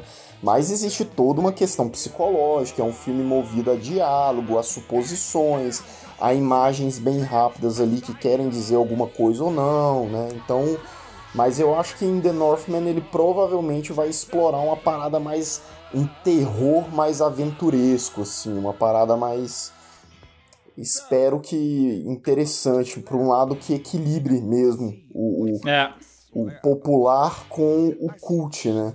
É bem isso que eu espero desse filme aí. Eu acho que vai ser da hora. Eu, eu sempre falaram que ele ia fazer um projeto de remake do Nosferatu. Vocês viram isso? Nossa, não, não vi isso não. É um projeto antigo que ele tem. É, mas eu não sei se foi pra frente isso aí ou não, mas ainda era outra parada que, que, que vindo dele ia ser bom, né, velho? É, na verdade, esse remake de, de Nosferatu viria até antes de O Farol, né? Pelo visto, tá engavetado. Agora, teremos o Disappointment Boulevard, né? Do Ari Aster, que eu também tô bem ansioso, cara. Que vai ter o Joaquim Phoenix como protagonista, que foi confirmado recentemente. Ah, essas semanas aí que foi, confirmaram, né? Cara, eu tô muito ansioso pra ver esse filme porque, assim, reza a lenda, uma lenda quase que con- confirmada já, que esse filme vai ser gigante, vai ter, tipo, mais de três horas de duração. Ah! Porra! Tudo isso? Não! E além de terror, ele vai ter um pouco de comédia, vai ter uma parada meio assim que o Ari Aster ele domina bem, se você ver os, os curtas dele e tal. É, e aí? Pá, mas é que três horas é foda, né, cara? Bom, Cara, é, eu não sei muito bem o que esperar desse projeto do Ari Aster. Eu dei uma lida, mas já faz bastante tempo sobre ele, assim, e não me atraiu muito, sabe? Me pareceu o tipo de projeto que eu não sei se. o quanto eu vou gostar dele, assim. Eu nem lembro mais porquê, até vou dar uma lida aqui enquanto a gente tá conversando e tal. Mas não me chamou a atenção na época. É sério, não me chamou assim. Eu gosto muito dele, mas realmente não me chamou a atenção. É porque assim, não tem muitas informações também. Vai ser a história de um cara que ele vive uma espécie de realidade alternativa, não se sabe muito bem se é dentro da cabeça dele essa realidade ou se o mundo realmente é diferente mesmo. E aí vão acontecendo as famigeradas coisas estranhas. Não temos nada além disso. Né? O que eu sei é que, inclusive, o que eu tinha dito antes, o Ari ele já fez muito terror comédia, né? O terrir, que tem aquela, aquela comédia meio ácida e tal. Então eu não sei, cara. Eu, não, eu, eu gosto dos filmes dele, mas eu não sei, né? Pode ser pretencioso demais também. Mas esse aí não tem nem data pra lançamento, né? Isso aí vai, sei lá. Deve ser ano que vem, ano que vem. Não, eu queria trazer um filme aqui que ninguém tá falando, porque ninguém vai falar desse, dessa parada nunca. Mas me chama a atenção que agora com, com a pandemia e tal, tem bastante filme estrangeiro, assim, fora de Hollywood chegando e tal. E tem, tem um que eu achei bem interessante já, que o nome dele é Schlaf. Eu, pelo que eu vi aqui, ele foi traduzido como Sleep no, na gringa aí. Como é que é o nome dele? Schlaf! Schlaf! Parece uma. parece batendo na cara de alguém, velho. Tem, tem que falar tão irritado assim o nome do filme? Tem que ser, porque, é um, porque eu acho que ele é alemão, entendeu? Então eu já, já falo ele assim. Ah, já fala no dialeto, Cara, né? eu não É. ouvi falar desse filme. S-C-H-L-A-F. É Schlaf. E ele é um filme que já foi lançado lá na Alemanha, já estreou em festivais e tal, já tem várias críticas dele falando bem e tudo mais. Mas a, a premissa e, e as cenas que eu assisti, ah, eu achei muito interessante, tá ligado? Porque é uma, um- na história, uma mulher, ela tem, ela é meio que atormentada por vários pesadelos envolvendo um hotel. E aí, cara, ela começa a ver aquele hotel nos pesadelos dela, que lá começa a entrar na mente dela e tal, e ela decide, porra, vou ir lá, entendeu? E ela pega, vai até o hotel, a filha dela acaba acontecendo uma, uma parada, ela vai pra lá também. E ali dentro elas começam a viver situações muito inexplicáveis e, e parece que tem uma treta envolvendo meio que uma maldição familiar no meio, sabe? Então ele me pareceu assim. Complexo, Ele, ele me pareceu uma mistura de coisas que eu achei interessante, assim. Tipo, me pareceu que ele tem a pegada óbvia do iluminado, mas eu acho que o lance da maldição familiar me lembrou um pouco de hereditário, assim. Eu, eu fiquei com, com desejo de assistir, sabe? E, e as críticas que eu li são bem positivas. Então eu, eu fiquei. Interessante. Essa semana, inclusive, eu tava procurando esse filme pra baixar e tal, vi que já existe, quer dizer, pra comprar online. E aí, provavelmente eu vai efetuar essa compra online aí. Ah, não vai gastar o dinheiro do Pio nisso aí, Léo, pelo amor de Deus. Ah, cara, mas aí tu me quebra, porra. Não, quando você falou que o nome era Schlaf, que era uma mulher que tinha pesadelo dentro do hotel, não sei o que, eu achei que era pesadelo que ela ouvia os, os vizinhos de quarto transando, sabe? Aí por isso do nome Schlaf. Ai, Schlaf, meu Schlaf. Nossa senhora. Às vezes, às vezes eu queria ser o homem nas trevas surdo, sabe? Eu não, não precisar ouvir certas coisas. Mas seria, um cara, eu, eu tô prevendo plot twists, isso pode ser real, cara. Meu Deus, cara, como é que funciona a tua cabeça, Lucas? Jesus.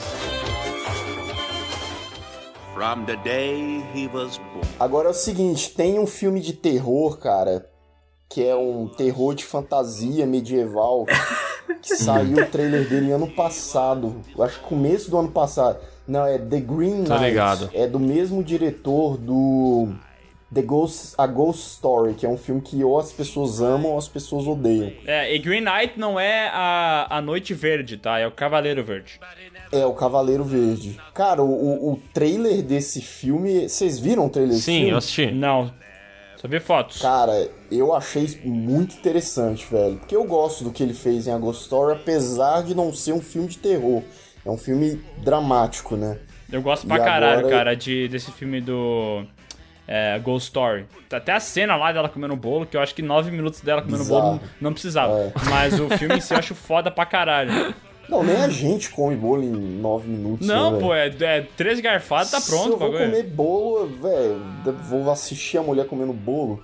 Né, tá, tá errado. Mas a, parece, tô vendo o trailer aqui, parece interessante, caralho. Bonito pra caramba. É com aquele Dev Patel lá, aquele ator. Sim, é do Quem Quer Ser um Milionário lá. Ele é sumido desde que ele ganhou o Oscar, né? Não, que ele foi indicado a ao vida Oscar, de ele não Pi lá, o... ele não foi indicado pelas aventuras de Pi, a vida de Pi? Não, não é o mesmo não, não é o mesmo não. Nossa, ele nem fez a vida de Pi lá. Não, eu tô achando que ele foi indicado. Nossa, ele confundiu um indiano com outro e foda-se, entendeu?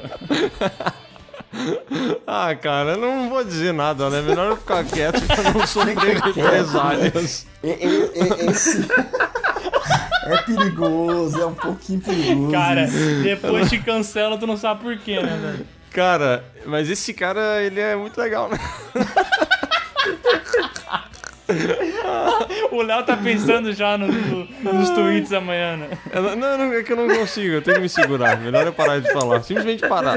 Não, mas é legal. Legal o trailer, procurem aí, interessante, mas, cara, sei lá, meio estranho também, né? Cara, eu acho bem legal, porque ele tem aquela pegada medieval, né? Só que na época que eu assisti o trailer, eu fiquei bem na dúvida se ele vai ser mesmo um filme de horror ou se ele vai ser uma parada mais fantasia até, sabe?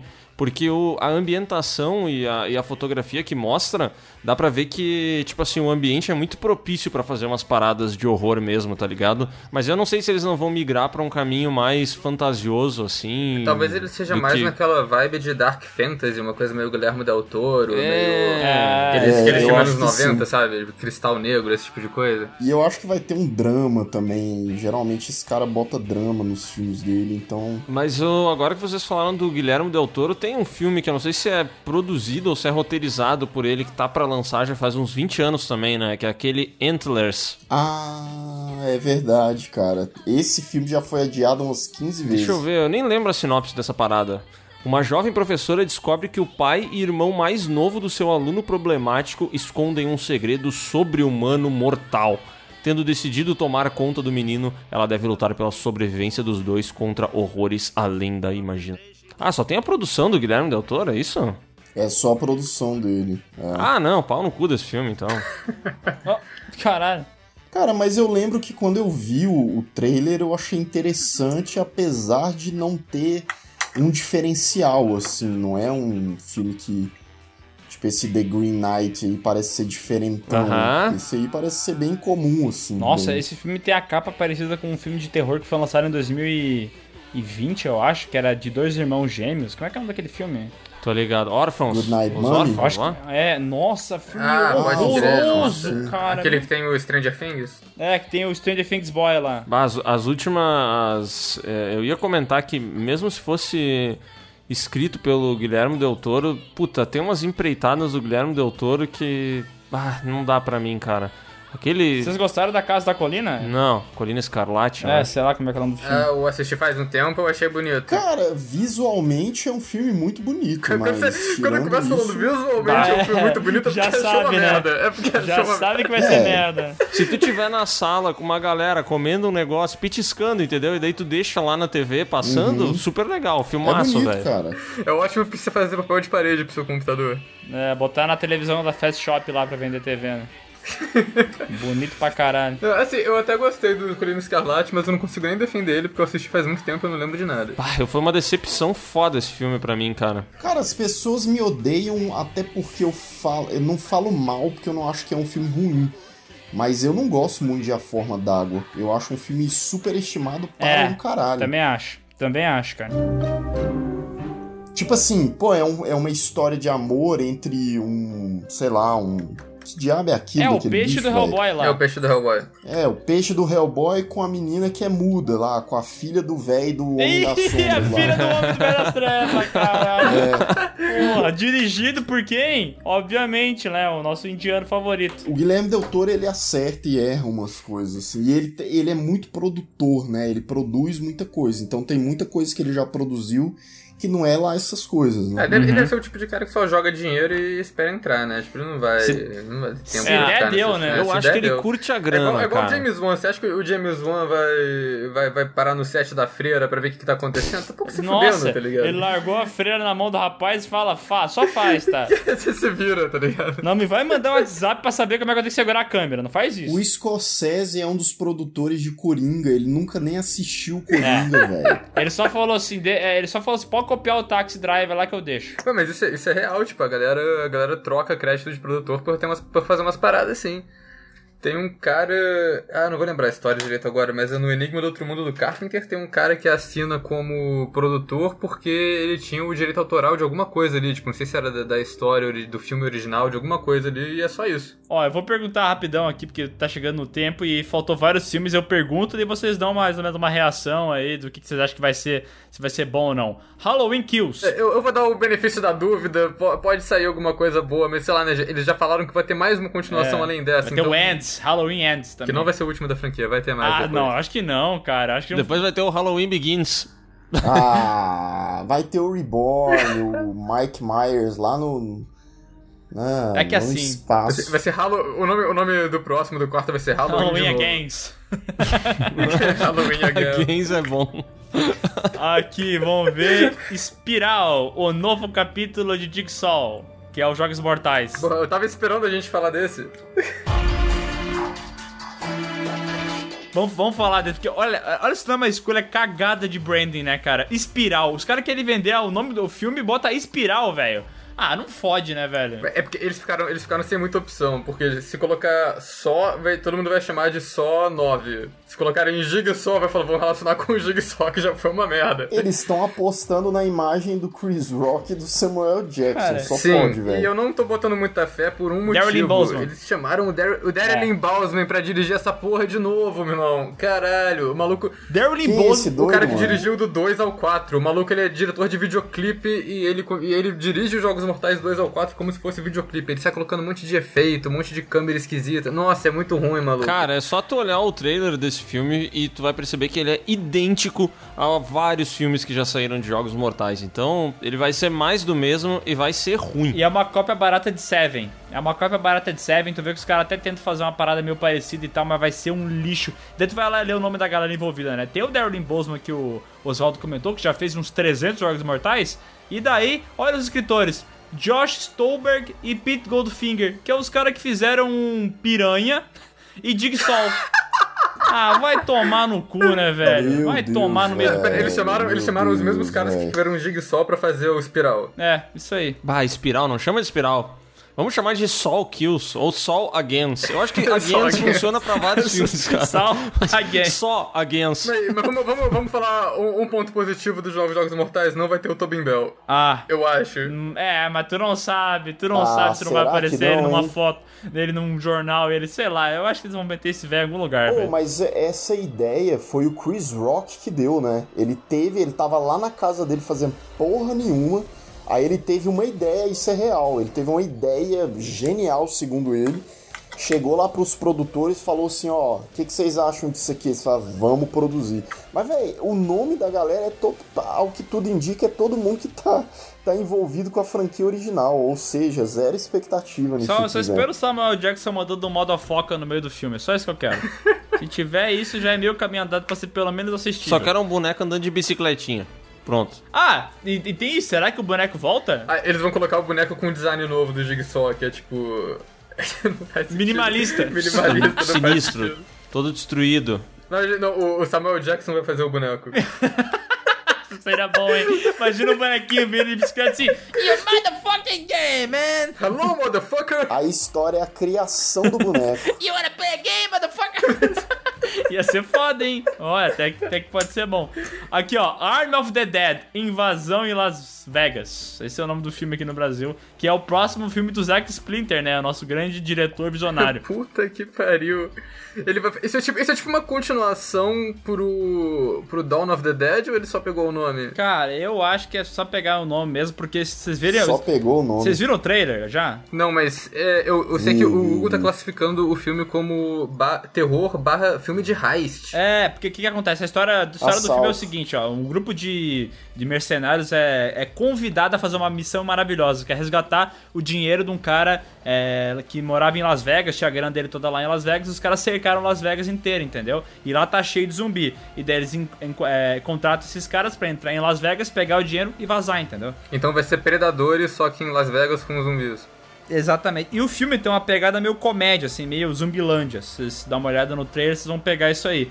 Mas. Cara, eu, eu só queria um filme divertido, sabe? Tipo assim, sábado à noite, você não tem nada pra assistir, um filme ali de uma hora e meia, uma hora e quarenta, pra você, né, de zumbizinho e tal, de ação, nada mais. Porém, sabendo quem tá comandando isso aí, eu fico um pouquinho com o pé atrás, viu? Não, não, mas o cara é visionário, tá louco? Porra, Lucas, o cara é um Calma- gênio. Cara, calma aí, calma aí. Eu, eu tô, tô vendo aqui. Aparentemente, eles já fizeram esse filme Army of the Dead pensando em fazer um universo cinematográfico pra Netflix. Que eles tão, vão fazer uma prequel e um anime. Eu não boto fé porque, tipo, eu acho que Dawn of the Dead é um dos melhores filmes de zumbi de 2004, mas é porque o roteiro é do eu James Gunn. gosto muito. De 2004, eu ia falar dos anos assim? 2000, tá ligado?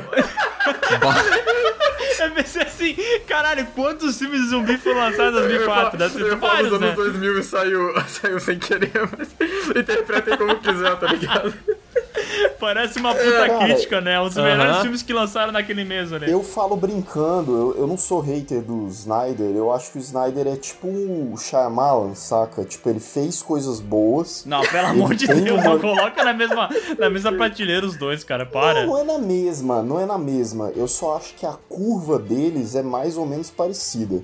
Porque o Zack Snyder tem coisa boa, cara. O, o Dawn of the Dead, o 300 é um filme que É, eu particularmente gosto. divertido. Eu gosto de Watchmen, entendeu? Só que eu acho que ele meio que se perdeu aí no, no meio do caminho. Espero que ele se Mas sei lá, eu acho que o Dawn of the Dead funciona mais pelo roteiro do James Gunn por- por- do que tipo, pela direção do Zack Snyder Sim. em si. Aham. É, e tirando Pode ser. isso, não, não boto muita fé no Army of the Dead. Vocês querem ver como o Zack Snyder é um cara que ele tem que ser parado, porque quando ele tem liberdade ele não sabe o que ele tá fazendo? É só ver aquele filme lá do, do Watchmen em versão do diretor. Que ele pegou e colocou um, um desenho no meio dos contos do Cargueiro Negro, que não tem nada a ver com nada no filme. Tá, tem no, no quadrinho original, eu sei que tem, mas dentro do filme não, não tem diferença nenhuma, entendeu? E ele colocou isso, colocou outras cenas ah, que não precisava. Tipo, ele, ele alongou o filme pra três horas e eu juro, não faz diferença nenhuma o que ele colocou, entendeu? Então tu vê que ele é um cara que, tipo, se ele não tem um freio, ele acaba fazendo merda. Ele acaba fazendo um filme de quatro horas da Liga da Justiça. Megalomaníaco. É, ele é- Eu achei, que você, eu achei que você ia falar que o exemplo do Zack Snyder sem freio ia ser Sucker Punch. Eu também achava, É, também achava. Também tem isso aí, tem isso aí, mas aí eu quis ser um pouco mais bondoso com ele, né? Não quis também É, pisar o- no homem, né? Mas pra mim o, o Zack Snyder é o Paul W.S. Anderson é, de alto escalão. E o Paul W.S. Anderson que deu certo, ainda assim não foi tão certo O assim. Miguel fala pra não botar o cara na mesma prateleira do Shyamalan, mas ele bota o cara na mesma prateleira do Paul W.S. Anderson. Aí é foda também, né, cara? Porra, Não, velho. pô, Paul W.S. Anderson fez Mortal Kombat, É, os fãs do Snyder vão te matar, cara. Você vai morrer, velho. Porra, cara, não fode. Esse filme aí, Army of the Dead, ele tinha que ser um Guerra Mundial Z melhorado, entendeu? Porque o Guerra Mundial Z é pra ser um filme de zumbi divertido, mas não é. É um filme de zumbi esquecível pra caralho.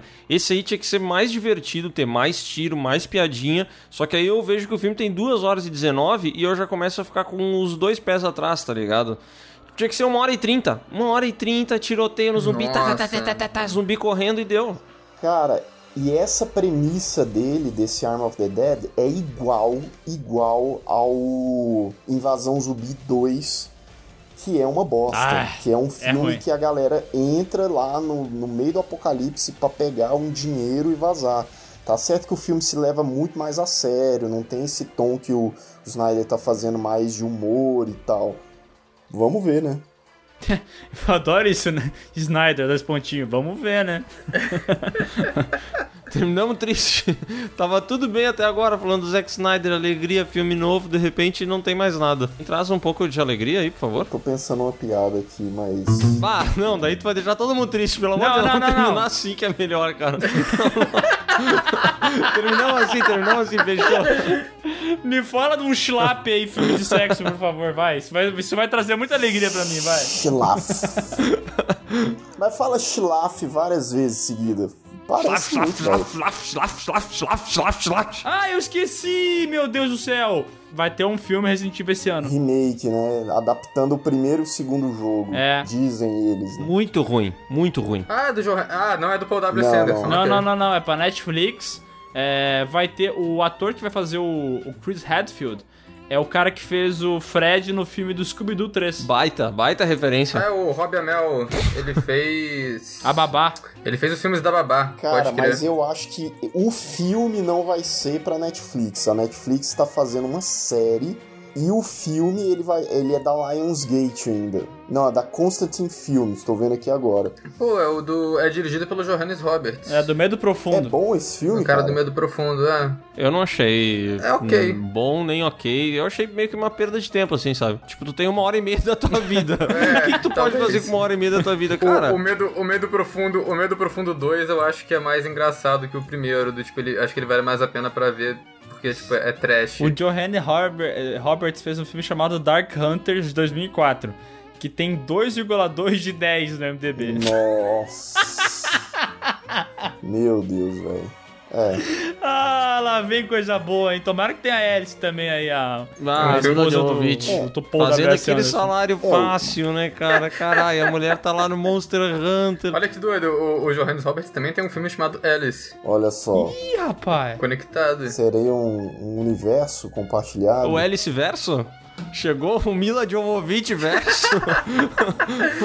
Esse vai ser a reviravolta no final do filme. No- vai, ser, vai ser uma adaptação super fiel de Resident Evil. Quando chegar nos últimos 5 minutos, vai aparecer a Alice Villa Jovovich Aham. pulando em câmera Jogando um isqueiro e botando fogo em todo mundo. Ela vai Você chutar- fala, agora o filme é meu! Ela vai chutar um caco de vidro em pleno ar que vai voar na cara do Chris Redfield e vai acabar o filme. Não, e tem aquele Neil McDonald lá, que é um cara que faz um monte de filme ruim pra caralho, velho. Um loirão. Cara, o Johannes Roberts é primo do Paul W.S. Anderson, velho. Pera, é sério? Você tá falando sério, velho?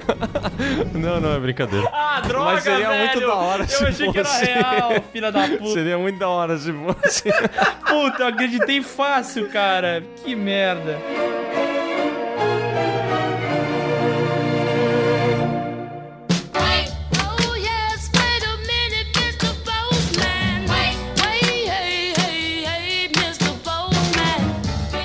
Então agora vamos para nossa já tradicional leitura de e-mails. E essa introdução já tradicional já é tradicional, entendeu? Ah, sim. Ela já. É que no começo a gente falava a nossa já tradicional leitura de e-mails na terceira leitura de e-mail, né? É. Aí fazia sentido. Tipo assim, pô, são só três, mas já é tradicional. Só que agora a gente tá no podcast 90 e a gente continua falando da já tradicional leitura de e-mails, né? Que daí o que que. é- Essa entrada virou tradicional, entendeu? Então o já tradicional não é a leitura de e-mails, mas sim a entrada.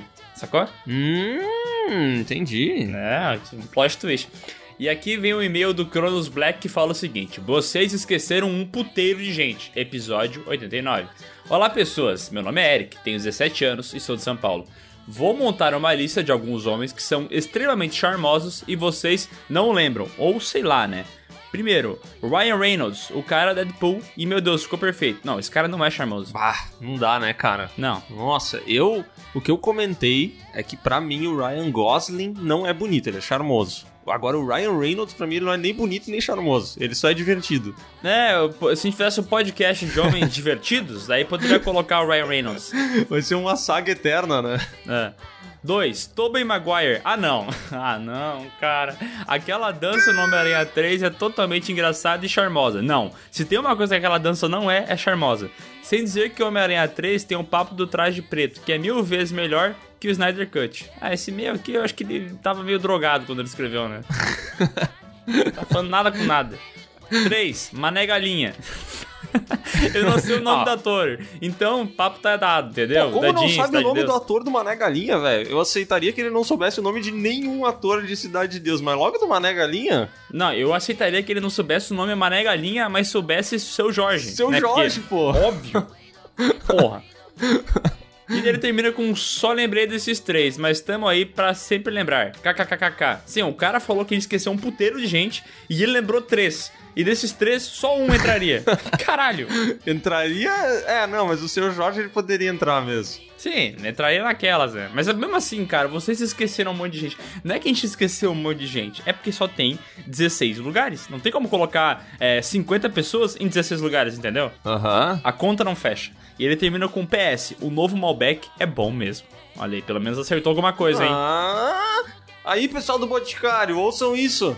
E agora vamos e-mail trilogia. Homens bonitos, homens charmosos e homens... Três pontinhos. Olá, pessoas. Me chamo Wellington, tenho 25 anos e sou de Jandira, São Paulo. Sobre o último episódio, acho que ninguém estava esperando um mata-mata de homens mais charmosos, mas foi ótimo. O melhor é ver que vocês claramente não revisaram direito a lista, deixando passar um Owen Wilson e um Benedict Cumberbatch. Mas tudo bem, rendeu coisas ótimas, como a história do nariz e outras pérolas. Cara, Brincadeiras. A descrição nossa sobre o Adam Driver nesse podcast tá tão engraçada que a gente tá, tipo, genuinamente desgraçado da cabeça de como pode existir uma pessoa tão feia. É, é- é- é muito, é muito bonito. Quem não ouviu ainda vale muito a pena. Esse é um podcast que a gente ofende várias pessoas, né? Porque o. Owen Wilson também saiu perdendo dessa. Saiu surrado, né? Saiu com o nariz mais torto ainda. Brincadeiras à parte, ver vocês falando assim sem rodeios com um tema desses é realmente muito legal. A gente sabe que tem pessoas que não concordam com homens fazendo esse tipo de conteúdo, o que é muito errado. Mas desconstruir o machismo tóxico é algo que vocês vêm fazendo muito bem, então estão de parabéns. Achei justo o ganhador no final e também senti falta dos nomes que vocês mesmos citaram, como Richard Gere, nossa que pecado, velho, e Josh Brolin. Também acrescentaria o Luke Evans e o Idris Elba, que é o ápice de sofisticação e um dos preferidos dos fãs para ser um novo 007. E ele até É. coloca entre parênteses que ele já estava no mata-mata de homens bonitos, ele sabe disso. exatamente, Exatamente. Ele tem É que- razão, é- hein? É que, cara, o Idris Elba é bonito, entendeu? Ele não pode entrar nesse podcast aqui, mas o outro que ele falou, o Luke Evans aí, deixa eu dar uma olhada. Podia, podia tá. É, o Luke Evans podia mesmo. Mas é que eu acho que o Luke Evans é mais bonito. Não, deixa Não, não, não, o Luke Evans ele é esquisitinho, mas ele é Nossa, charmoso. o que, que ele fez, cara? Ele fez uma cirurgia na cara, eu Não acho. sei, cara. Ele fez tudo quanto é. Por, por falar em filmes aí, né? Ele fez tudo quanto é filme ruim do mundo. Ele Cara, fez o Hobbit, ele fez nossa! aquele Drácula, sei lá o quê. Olha que te mandei ali no, É. no, na- no grupo. Cara, que. O Miguel me mandou uma foto que ele tá do lado do, J- do Jay Gyllenhaal, é isso, né? Ou É um Não. Jay, não é? É um cara muito parecido com o Jay Gyllenhaal, mas... Caralho, é o namorado dele, é o, é o esposo dele, na verdade. Nossa, parece o Jay Gyllenhaal, cara. Nossa, meu Deus, Léo. Procura Jake Gyllenhaal no, na porra do Google. aí vocês... Pesquisem aí o, o esposo do Luke Evans e me digam se ele não parece o Jay Gyllenhaal. Ó, é Luke Evans e Rafael Olarra. Olarra. Deixa eu pesquisar aqui uma outra foto dele que talvez seja só por essa foto aí que tu me mostrou, Cara, entendeu? eu acho que é só por causa da foto, que não tem nada a ver, Léo. Olarra? É Rafael Olarra. Como é que escreve Olarra, meu amigo? O-L-A-R-R-A. Ah, achei que fosse com H. Ah, nossa, não tem nada a ver. Esqueçam o que eu falei. Tem nada a ver com o Jake Gyllenhaal.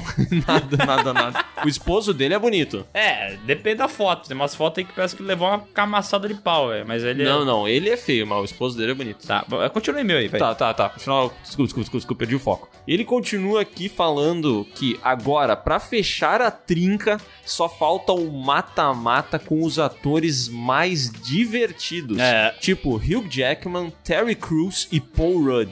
Que não são os mais bonitos nem os mais charmosos, mas são o tipo de cara que você ficaria conversando por horas.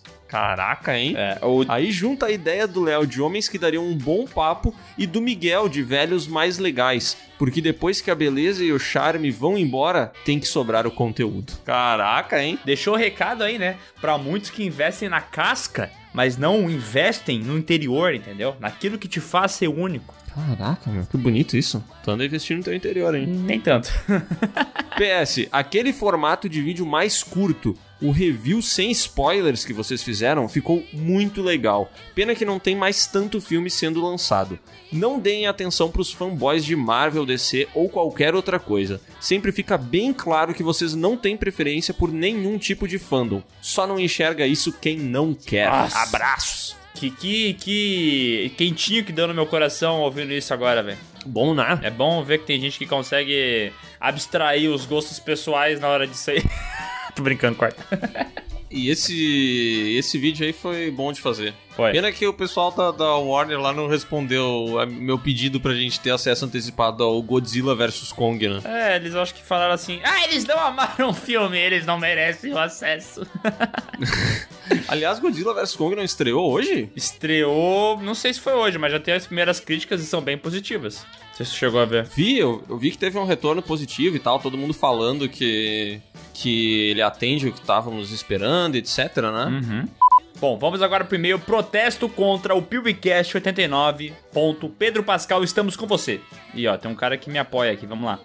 É, quem enviou esse e-mail? Miguel Fernandes. Ô, deixa, eu só, deixa eu só mudar o nome aqui, é Jonathan Menezes que mandou e-mail, tá? Não é Miguel Fernandes, tá, Léo? Tá bom, Fala, gurizada medonha do Piuí. Me chamo Jonathan Ribeiro de Menezes, mas pode me chamar de Polenta, que é como sou mais conhecido. Tá bom, Polenta. Também sou gaúcho, mas moro do outro lado do Rio Grande do Sul, na cidade de Rosário do Sul, mas bah, piazão. Barbaridade. Terra da Praia das Areias Brancas, uma das mais belas praias de água doce do nosso estado. Podem procurar no Google. E pertinho da fronteira com o Uruguai. Até por isso já quero deixar um convite. Sei que o dólar está caro, mas se um dia vierem a Ribeira para fazer compras nos free shops uruguaios, me avisem antes, que irei esperar vocês no caminho com um churrasco e uma costela Bah, bem durante salgada. muito tempo, as compras em Rivera foram um boom aqui no Rio Grande do Sul, né, cara? Aham. Sabe que eu, eu tô numa epopeia de comprar terreno, né, Léo? E, Uhum. e aqui eu tô encontrando vários terrenos, várias opções e tal. E eu encontrei um lote só de terrenos maravilhosos, assim. Eu falei, cara, vou comprar um, só que não tem placa de vende. E daí eu perguntei pro corretor de quem que era aquele terreno. E ele falou que era um Uhum. tal de pica-pau. Um apelido do cara pica-pau. E ele é, hoje é rico pra caralho, tem dinheiro, terreno, tá com pau. E ele ganhou todo esse dinheiro dele. Sabe como é que foi o começo dele? Como? Indo pra Ribeira e indo também pro Paraguai, pegando é, paradas de lá, trazendo pro Brasil e vendendo. E assim ele fez o império dele. Cara, mas pior que isso aí dava muito certo, velho. Eu lembro que a minha irmã e a minha cunhada, elas vendiam muita coisa no salão delas que era trazido de Rivera. Uhum. Tipo assim, e tinha uns produtos meio chave, sabe? Era jarra elétrica, ahn, lençol térmico, sabe? Esses lençóis que se usa muito aqui na Serra Gaúcha. Uhum. Essas paradas, elas custavam, tipo assim, acho que umas 10 vezes menos lá, sabe? Cara, E vendia muito fácil aqui. é. É, eu lembro. Tipo assim, dava uma grana boa. Eu lembro da época do Play 2, que era o sonho de todo mundo ter um Play 2. Aí sempre tinha um cara, um, um parente que ia pro Paraguai e trazia o Play 2. Paraguai É. daí, né? É que o Rivera tem outras paradas mais, tipo.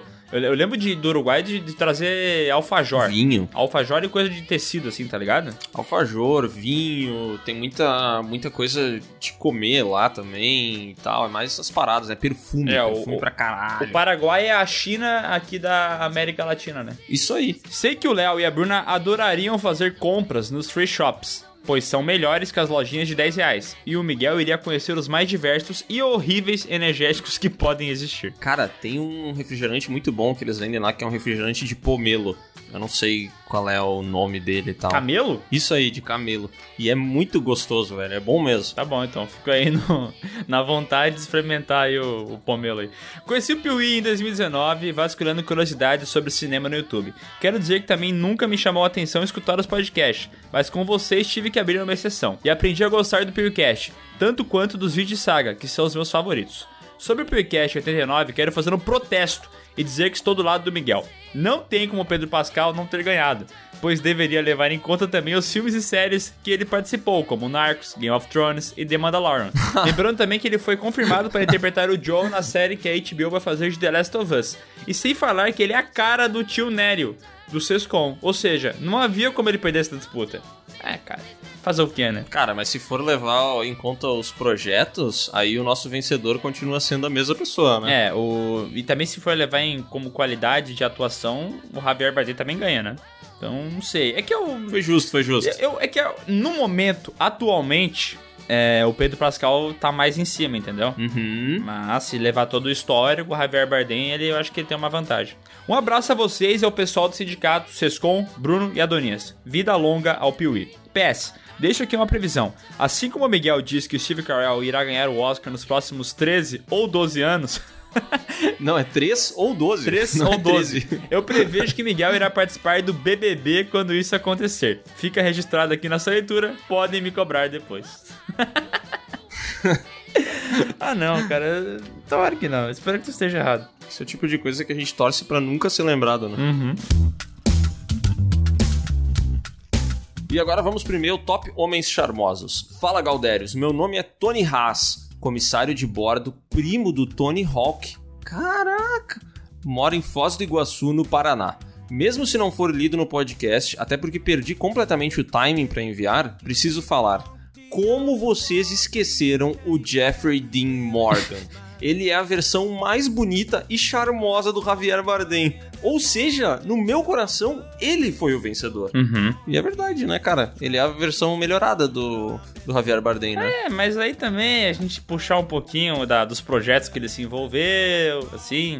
Não foi. Ah, mas o Javier Bardem é muito mais charmoso do que ele. Eu acho ele mais bonito. Sim, mas é o podcast de homem charmoso, caralho. É o que nós estamos falando, porra. Não pode É. pegar e trazer como trunfo um cara que é mais bonito. Não! E aí ele manda um recado pra ti que é assim, ó, Miguel, o Pedro Pascal é charmoso porque ele é uma nova versão do Burt Reynolds. Dá uma olhada depois e faz a comparação. PS, espero muito pela saga Mad Max. Espero que ela vença algum dia. Paz, saúde e muito dinheiro pra vocês, gauchada. Cara, eu procurei Burt Reynolds aqui e, e Pedro Pascal. Eles não são muito parecidos, mas teve uma foto que me lembrou bastante. Vou mandar aí pra ti, é, Léo, dá uma olhada. Pá, eu na minha cabeça não tem nada a ver. Não, cara. não. Nem nessa foto, velho. Alguma coisa lembra, tá? Não sei o que. Mas o Pedro Pascal é da hora, cara. Puta que homem da hora. Gente boa, né? O cara é apaixonado, né? E agora vamos para o e-mail Quem é o homem mais charmoso do Piuí? Olá pessoas, eu sou a Camila, tenho 15 anos e sou do Rio de Janeiro. Eu estava escutando o podcast de Homem Mais Charmoso e fiquei pensando, quem é o homem mais charmoso do Piuí? Então decidi escrever esse e-mail para fazer essa pergunta a vocês. Na minha opinião, é o Léo, mas quero saber de vocês. Se quiserem, podem incluir o pessoal do podcast também. Digam ao Sescom que gostei bastante da história com Javier Bardem fazendo pa. Eu estava tão imerso na história que eu consegui sentir o cheiro da comida e acabei ficando com fome. Acho que é isso que eu tenho pra dizer. Abraço de uma pessoa que admira o trabalho impecável de vocês. PS, me desculpa se o e-mail ficou longo. Tentei ser o mais sucinta possível. Falou bem rapidinho, né? Aham. Essa história da paeja é foda, né? Porque ela sentiu, ouviu vocês contar a história da paeja, ficou com vontade, e aí a gente em casa vai comer o quê? Um cup noodles de frutos do mar, no máximo. É, né? daí não, não é a mesma coisa, né? Quem é o mais charmoso do Piuí? Eu acho que é o Adonias. Que ele é o- aquele lance do cara saber dançar também, né? Muito obrigado, muito obrigado. Dizem que o homem que dança melhor, ele também consegue conquistar mais. É. E o Adonias já se mostrou um grande dançarino, então eu fico com ele. né? É, o Adonias tem esse lance, né, dos, dos passos de dança e tal. Mas eu não sei, ao mesmo tempo o, o, o Bruno é um cara bem pimpão, né? Uhum. Então eu acho que também tem um certo carinho, assim. É um cara que tá sempre se colocando no lugar dos outros, sabe? Sim, ele tem. Ele não, não deixa a mulher passar frio. E tem também o Marcel. Ih, rapaz, aí entrou um concorrente bom nessa disputa, hein? É, porque ele, ele parece um pouco mais ponderado que, que outras pessoas. Tipo assim, quando ele tá do nosso lado, ele não parece tão ponderado. Mas quando ele tá do lado de outras pessoas, caraca, ele fica tão ponderado. E o Marcelo tem um lance também aí que ele já, já visitou o Japão, né? Então tu consegue. Ele consegue iniciar uma conversa de pelo menos umas 6 horas com qualquer pessoa. Homem com conteúdo, né? É. E agora o e-mail denúncia sobre o podcast 89 e uma curiosidade. Olá, turma do Piuí. Me chamo Vitória Camila, sou do Piauí e tenho 18 anos. Sobre o assunto do e-mail, acho um ultraje vocês terem feito um podcast sobre homens feios charmosos e não terem colocado Wagner Moura, mais conhecido como o nosso Pedro Pascal. Ambos são carismáticos, sem beleza e ainda por cima tem uma voz bonita. Quer pré-requisito melhor do que esse para ele ter sido pelo menos citado como um dos considerados para esse podcast? Porra, o podcast queria ele, mas o sistema é foda. Aí ficou o Celton Mello, né? é, eu não sei. Eu tô misturando as duas. Também poderia ter entrado o Celton Mello, né? O Celton Mello não, mas o Wagner Moura talvez poderia estar pelo menos ser Não, mencionado. Não, pô. Ah, não, pô. O Mas o Celton Moura- Mello não dá, né, Miguel? Para. Não, falei zoando, pô. Pra mim é o mesmo nível, nenhum dos dois merece entrar. O Wagner Moura, ele é, ele é, sei lá, ele é legal, mas ele não é charmoso. É, não, não. E o Celton Mello é charmoso do ao contrário, né? Uhum. Ah, só de pensar ele falando assim embaixo me dá uma raiva. Sobre o cast de WandaVision eu não me decepcionei, já que imaginava que seria algo introdutório. Quem é Bookstan já tá acostumada a começar sagas em que o primeiro livro é só apresentação. E também a saga do infinito levou 10 anos pra acontecer. O pessoal pensava que numa série de tão poucos episódios chegariam os X-Men voando e o motoqueiro fantasma dando cavalo de pau. Assim não dá, gente. Dar cavalo de pau com moto é foda, hein? Melhor termo, né? E voltando ao assunto final, a curiosidade que eu tenho pra dizer aqui é que, pelo menos onde eu moro, a gente fala que quando alguém é muito sortudo ou que teve muita sorte, nós chamamos essa pessoa de cagado. Tipo, você tirou 7 numa prova que você precisava de 6.9. Nesse caso, você passou na cagada. É engraçado pensar que a sorte está ligada à bunda. Não faz sentido nenhum. E sabia que rabudo é um tipo de rato? Pode jogar no Google aí. Pô, curiosidade completamente aleatória, né? É, é, o cagado a gente usa também aqui, mas eu acho que a gente usa mais o rabudo, né? Acho que sim. PS, o podcast de jogos de vocês me deixou completamente confusa, já que o máximo de jogos que eu joguei foi o GTA San Andreas, que vinha como amostra no PC e alguns outros de celular. Videogame é muito caro. Meu Deus, a comunidade gamer é extorquida. Cara, que PC é esse que vem com GTA San Andreas instalado na base?